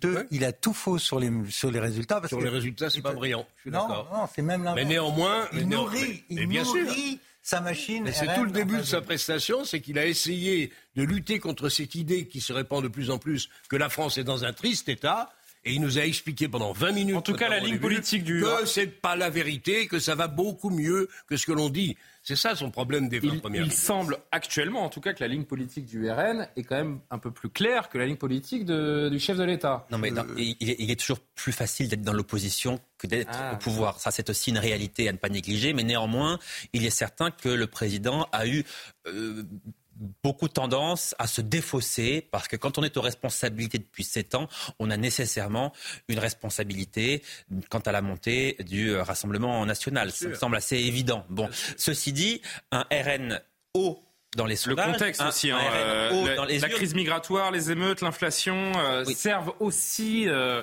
les, le programme du Rassemblement national. Hein. Quand on est au pouvoir depuis 7 ans, on a une responsabilité générale de la situation du pays. Enfin, pardon. J'entends. Mais les jaunes, c'est pas les Front National qui l'a créé. Mais si les émeutes dans les banlieues de juillet, c'est pas le Front National. Non, je dis pas ça. Je dis que je dis que le contexte sert les intérêts du RN. Je ne dis pas qu'il crée le contexte. Ce contexte est le résultat de dysfonctionnements majeurs dans cette société. C'est vrai. Ne sont pas gérés depuis une décennie.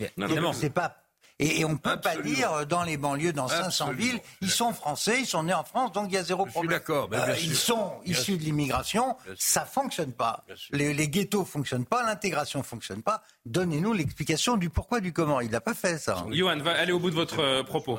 Oui, je, voulais terminer en, disant qu'un RN puissant est une condition de survie pour Emmanuel Macron. Je suis tout à fait d'accord avec ce qui a été dit, euh, parce que s'il pense à lui et uniquement à lui, Emmanuel Macron aura 54 ans en 2032. Imaginez que Marine Le Pen lui succède il pourra dire, vous voyez, je suis le seul à pouvoir la battre. C'est une manière habile pour se représenter. Je dis bien. non mais je, dis bien. Mais là, vous allez dans le scénario. Non, mais pardon. mais mais, il enfin. Mais attendez. Non mais pardon. Mais c'est pardon. Mais c'est. Il aurait été battu par elle. Non, mais vous croyez qu'après 10 ans de 10 ans à l'Élysée, Emmanuel Macron va avoir envie de. Tout le monde dit, mais le, Front National va gagner. C'est ce que le pronostic de beaucoup de gens au jour d'aujourd'hui. Je crois que ça arrange le président de la République à l'heure actuelle. Je dis que personnellement, personnellement, oui, s'il ne pense qu'à lui, mais c'est une évidence, Jean-Claude. Pardon. C'est une règle de base. Ça, semble assez. C'est cynique. Hein, Pour moi, c'est évident. Julien, quand on fait campagne, la règle de base, c'est de mobiliser son camp. Enfin. Pour mobiliser son camp, il faut lui foutre la trouille. Si vous avez un bon repoussoir, un vilain corbeau. Mais encore faut-il qu'il ait un candidat. Parce que là, ça ne vous a pas échapé, cher Pierre Lelouch, qu'Emmanuel Macron ne briguera pas la présidence en 2027. Oui, mais, mais justement. vous, pardon, tout le monde parle en même temps, les amis, vraiment Il y aura quelqu'un, il y aura ah toujours quelqu'un. Il y aura qui Ah, c'est pas. pas. moi qui les nomme, c'est modeste chroniqueur. Euh, est-ce qu'on avance sur l'immigration Vous vouliez encore dire un mot sur le RN On avance sur l'immigration parce que euh, il y a eu cette question sur les allocations familiales. Vous savez que la loi euh, immigration qui a été votée il y a quelques temps rallonge les délais d'obtention et les conditions d'obtention de, pas mal d'allocations pour les, étrangers donc qui arrivent sur notre sol. Et il y a eu une question à ce, sujet. La réponse est importante et on va la décrypter. Écoutez. Ah, Dans notre pays, il y a des délais de résidence, parfois de travail, pour avoir accès à des prestations, y compris au quotidien. Et est-ce que c'est injuste? Ma réponse est, non, ce n'est pas toujours aberrant. Parce que vous ne pouvez pas avoir une démocratie avec un modèle social aussi généreux que le nôtre qui ne conditionne pas à certaines règles l'accès aux prestations. Parce que sinon, vous n'aurez plus de consensus social. Parce que sinon, les gens vous diront pour certaines prestations ben Moi, je suis citoyen français, je respecte toutes les règles. Parfois, moi, j'ai travaillé, je les finance. Et donc, quiconque rentre sur le sol y a accès. Ça ne marche pas. Vous reconnaîtrez avec moi. Donc là aussi, il faut savoir faire les choses de manière très méthodique, loin des passions. En fait, il, a, il n'attend qu'une chose, c'est que le Conseil constitutionnel euh, invalide euh, cette, ah. cette ah mesure sur les allocations. Hein. Absolument. Il y, a, il, y a un, il y, a, un peu de cynisme là même de la part du président de la, la République. C'est-à-dire qu'il il a, il, il a dealé avec les républicains des mesures dont il ne veut pas. Il a forcé sa majorité relative à forcer ces mesures parce qu'elle a voté ces mesures parce que sa majorité relative n'en voulait pas. Donc il a tout fait pour faire voter cette loi et maintenant il espère qu'une partie de ces mesures seront censurées par le Conseil constitutionnel. Je crois qu'une telle stratégie, une telle situation ne s'est jamais produite sous la Ve République. Voir un président de la République espérer que sa propre loi va être censurée par mais le Conseil pas sa loi. constitutionnel. mais bon, tu as raison. C'est quand même une aberration absolue. son discours est très ambigu. ce moment est très fort. Quand même. Fabius lui a fait remarquer que le Conseil constitutionnel n'est pas la chambre d'appel du Parlement. Ça a été une terrible. Tiens, on m'informe qu'il y a une réaction des tendances de l'opinion. Une réaction de Mathilde Panot qui vient d'arriver à propos de la ah. conférence de presse présidentielle. Oui, ça sera très nuancé, j'en suis sûr. Écoutons-la. Vous avez un pouvoir qui est complètement déconnecté euh, du peuple et de ses besoins et qui euh, flotte dans un déni démocratique de plus en plus fort, puisque je rappelle que dans une démocratie, ce n'est pas au président de la République de faire une allocution qui dure 2h20, mais bien au Premier ministre de faire un discours de politique générale en demandant la confiance au Parlement, qui a été annoncé le 30 janvier. Il aurait peut-être pu annoncer carrément l'année prochaine, ça aurait été plus clair sur le fait qu'il ne souhaitait pas dire quelle direction allait prendre ce gouvernement, si ce n'est continuer la politique de maltraitance sociale et écologique de ce gouvernement. Je viens d'entendre un truc fou sur le plateau, de votre bouche. Elle a raison ben, Elle a raison. Les institutions, c'est que c'est l'article 20 de la Constitution. Le gouvernement, le gouvernement conduit la politique de la nation. Et donc la détermine et conduit. Oui. Détermine et conduit de mémoire. Depuis, oui, mais depuis quand je, peux terminer. Non, mais si vous voulez, mais la règle, c'est quand même un premier ministre fait un discours de politique générale. Le président fixe l'horizon. Le premier ministre donne le discours. Voilà, il va y avoir ça telle loi, telle chose pendant la législature. Et il y a un vote euh, ou un vote. Sauf qu'on est un régime désormais présidentiel et tu peux pas le nier. Ben, c'est une évidence. Sauf eh qu'il n'y a pas de majorité. Certes. Du temps où M. Macron avait une majorité. Ah oui, les deux heures et demie de conférence de presse n'ont rien changé sur la majorité ah relative à l'Assemblée. Hein. Ça, euh, C'est comme aux États-Unis, c'est difficile parfois de gouverner. Mme Panot, que par ailleurs, franchement, pas ma tasse de thé, mais ce qu'elle dit surtout, je ne parle pas de la personne, je dis sa ligne politique. On a compris. Là, euh, elle dit. Justifier à tout prix, vous savez. Aujourd'hui, il vaut mieux préciser. L'article 20, il y a belle lurette qui n'est plus appliqué. Il ne vous a pas échappé que sur la crise de gouvernance ou la crise démocratique et de légitimité, euh, il était quand même attendu une annonce concernant le référendum. C'est vrai. Aussi. Non, mais on en revient aux commentaires. Il n'y a rien. Il n'y a pas de consensus. Au premier commentaire qu'on a fait ensemble, il peut prendre son risque. Il n'y a, y a, rien en ah, fait, ce soir. Alors qu'il a il n'y a rien de, de, de, majeur. Il n'y a rien qui, encore une fois, je reprends les propos d'Olivier tout à l'heure, il n'y a rien qui écrase tout ce soir. Et d'ailleurs, vous remarquez, vous qui nous suivez, on débriefe chapitre par chapitre tout ce qu'on a pu entendre du, de la part du chef de l'État, parce que rien n'écrase le reste ce soir. Rien de majeur n'est arrivé ce soir de la bouche du chef de l'État. Le pays va moins mal qu'on ne le croit et qu'on ne le dit dans les médias. Voilà. Ah bon Essayez de nous expliquer ce soir. Surtout, croyez-vous? il me semble, Julien, que dans tout ce qu'il a dit durant deux heures et demie, il n'y a rien de tellement bouleversant, original, qu'il n'ait pas pu faire durant les sept, sept ans qui précédaient. Il y a deux mots qui sont revenus très mhm. fortement, très juste à plusieurs reprises. C'est le mot ordre le mot audace. C'est bien, mais ça, c'est parfait. Mais vous avez vu comment des mots peuvent arriver ah la, régénération, depuis 15 jours, la régénération, la régénération, terme affreux. Il manie, il manie des concepts, Olivier. Il manie des concepts là depuis la, nomination de Gabriel Attal ou même un peu avant. Je ne sais pas de, quand date ce, Les vœux. Non, c'est les vœux. Réarmement. Vous avez raison. Réarmement civique et régénération.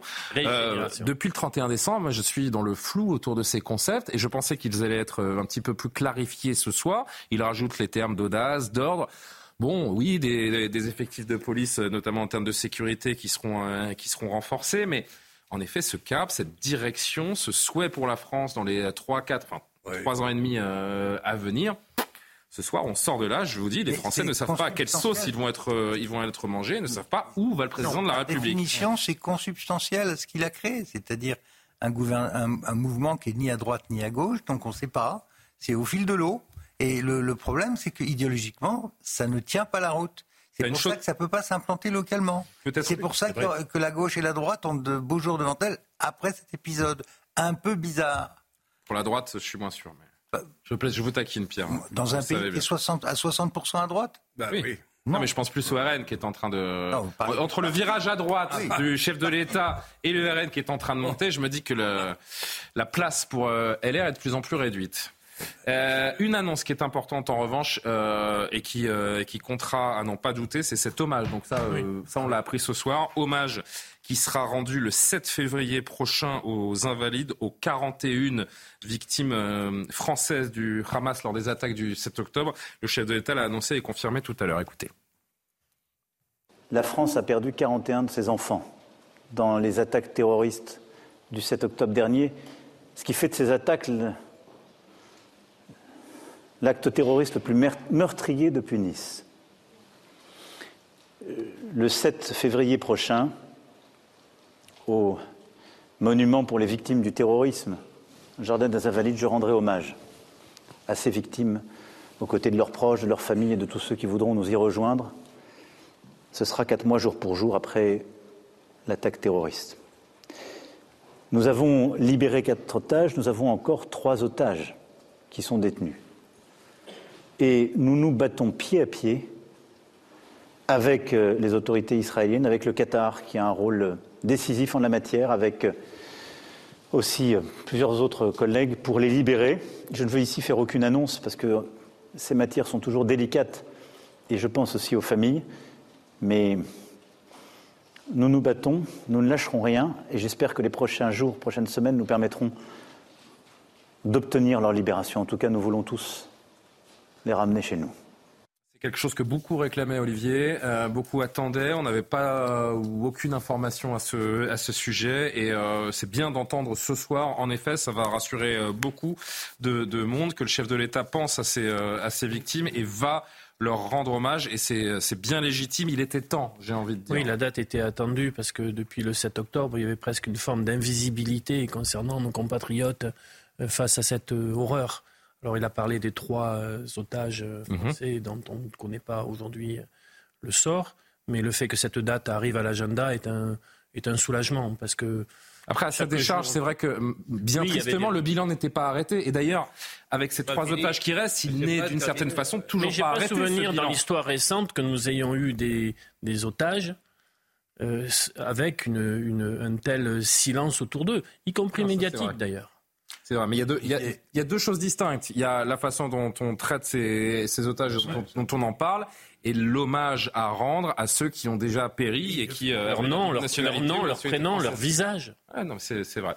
Euh, Pierre et Philippe, vous voulez dire un mot? Olivier a mille fois raison. Euh, je me souviens d'otages kidnappés au Tchad ou de journalistes français kidnappés au Proche-Orient. Il y avait même un on en parlait tous les jours. télévision, tous les jours, tous les jours.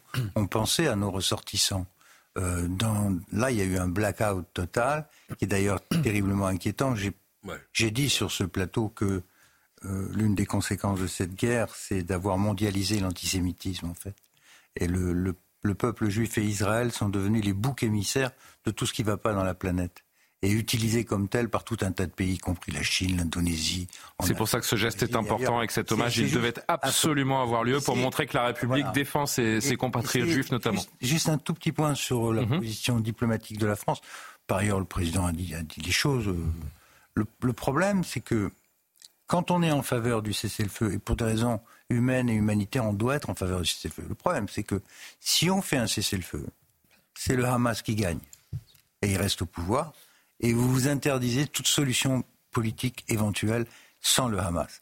Le, truc fondamental, c'est qu'il faut démilitariser Gaza sortir ces terroristes, qui ont construit une véritable ville souterraine sous la, ville. On ne va pas faire le débat sur Israël ce soir parce qu'on va conclure ce, débrief autour du président de la République. Mais c'est vrai que si on, se penche un petit peu en arrière, alors qu'on a passé les 100 jours de, conflit, aujourd'hui, ce que l'on peut dire notamment, c'est qu'aucun des buts de guerre d'Israël n'a été atteint. le Hamas existe, euh, existe toujours et les, et les, otages, une grande partie des otages est toujours euh, retenue. J'ai cru entendre qu'il y a environ 9000 terroristes du Hamas qui ont été euh, neutralisés sur une base d'une trentaine de milliers d'actions, euh, enfin d'hommes d'action terroriste. Mais Israël a, toujours dit que cette guerre serait longue. Euh, euh, Israël, Benjamin Netanyahou, n'a jamais dit que cette guerre allait durer trois mois ou quatre mois.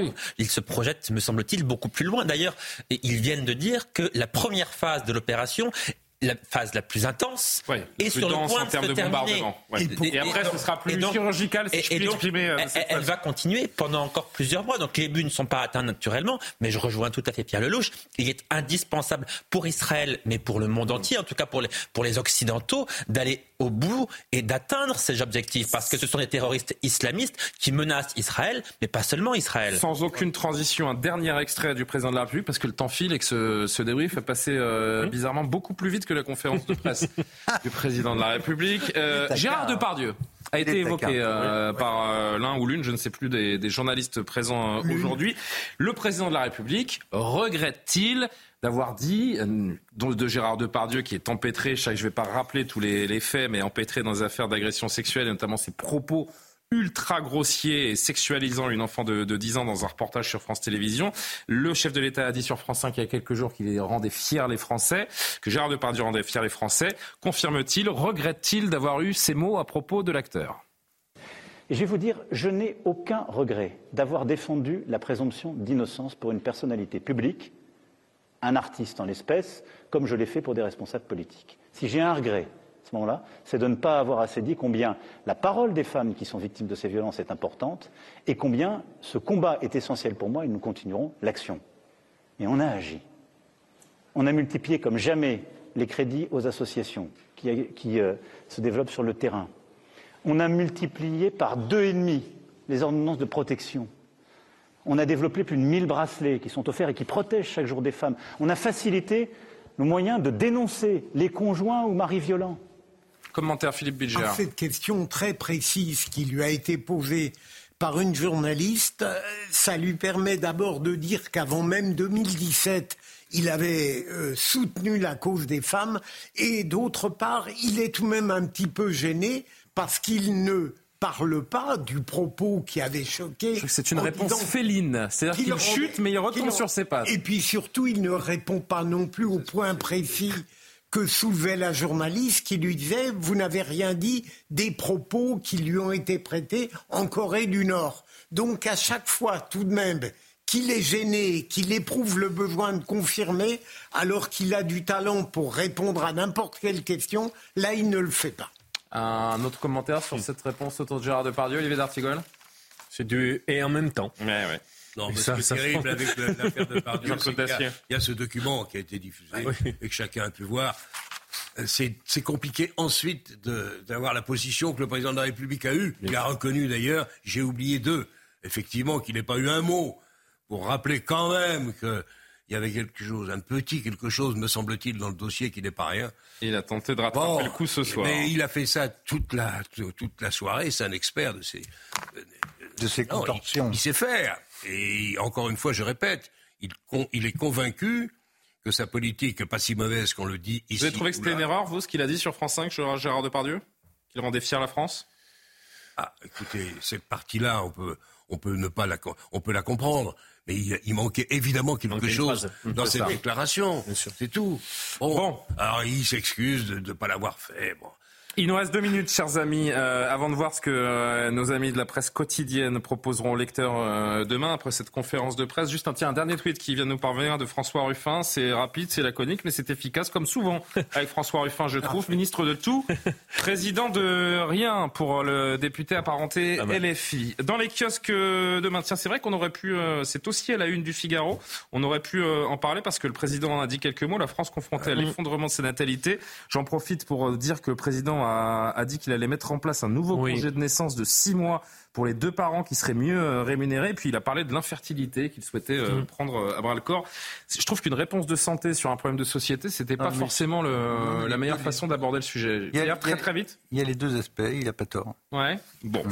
voilà pour le Figaro demain. Aujourd'hui en France, là encore, évidemment, on n'est pas surpris. C'est la conférence de presse qui est à la une. Macron à l'offensive, congé naissance. Tiens, il en parle, ils en parlent aussi. Mmh. Uniforme à l'école, baisse d'impôts. Le président a multiplié les annonces pour tenter de relancer son quinquennat. Oui, beaucoup d'annonces, mais aucune mmh. vraiment majeure, comme on l'a dit beaucoup en plateau. Françoise Hardy, qui se confie également pour ses 80 ans dans Le Parisien aujourd'hui en France. La fin de l'exception française, le nombre de naissances a chuté. Là encore, les échos en font euh, leur une. Avec euh, Macron annonce l'acte 2 des réformes également à la une des échos. Pour la presse régionale, Emmanuel Macron a lancé l'acte 2 du quinquennat. Il va falloir nous expliquer comment, parce qu'on l'a pas tous euh, noté ce soir. Mais on lira ça dans, dans Ouest France, qui propose un entretien avec Tony Parker également. Oui. Euh, Philippe J'allais dire, qu'est-ce que ce sera l'acte 5 Ah, est-ce qu'il y aura un acte 5 c'est une autre question. L'école, l'école, l'école. C'est vrai qu'on l'a dit en début de, de, débrief. Il a été quasiment, enfin, il a été beaucoup, beaucoup question de, de l'école et de l'éducation. Mais c'est la mère de toutes les batailles. Et sur ça, je pense qu'on peut être euh, d'accord avec le président et, et son gouvernement. Complètement. Est-ce qu'on a d'autres en presse régionale? On a les dernières nouvelles d'Alsace dont on peut vous proposer la une pour demain. Macron qui donne un cours d'éducation civique. Dit un petit peu euh, cyniquement ironiquement, en tout cas, les dernières nouvelles Une heure, hein, je rappelle, une heure par semaine d'instruction civique. Voilà comment sauve l'école. Refondée. Refondée C'est-à-dire Leur civique refondée. Ah oui, d'accord, parce qu'elle était. Euh, elle, va être, repensée. On va, en parler différemment. C'est une heure de Macron par semaine, ça le... Tiens, en parlant d'école, pour finir, si vous, si vous, deviez mettre une note sur 20 tiens, au chef de l'État ce soir pour sa conférence de presse, très très vite, tour de table. Allez. 10 sur 20 Ah oui, vous êtes. Euh, peut-être un peu sévère. 11. Monsieur le professeur Lelouch. Donc 11 pour Jean-Claude. 12. 12. 13 sur 20. 13, 14 pour Olivier 8, précisez, oh, votre... 8, précisez votre projet. Ah, donc la meilleure note pour l'instant, c'est Philippe Bilger, 14 Moi, je mettrais 10. Vous mettez 10 sur 20 Ça va. C'est moyen. Je suis dans le milieu. Très bien, passable. Merci, chers amis, de nous avoir suivis, d'avoir suivi cette conférence de presse en direct sur CNews et ce, et ce débrief. Un soir info un peu plus classique reviendra demain soir, bien sûr, à partir de 22h. On continuera à parler de l'intervention du chef de l'État dans la matinale avec euh, Romain Desarbes et puis tout au long de la journée qui arrive. D'ici là, c'est l'édition de la nuit avec Augustin Donadieu ce soir. Merci de nous avoir suivis. À demain, bonne nuit. Merci. Merci, chers amis. Selling a little or a lot? Shopify helps you do your thing however you cha-ching. Shopify is the global commerce platform that helps you sell at every stage of your business. From the launch your online shop stage to the first real life store stage, all the way to the did we just hit a million orders stage. Shopify is there to help you grow. Shopify helps you turn browsers into buyers with the internet's best converting checkout. 36% better on average compared to other leading commerce platforms because businesses that grow grow with Shopify. Get a $1 per month trial period at shopify.com/work. shopify.com/work.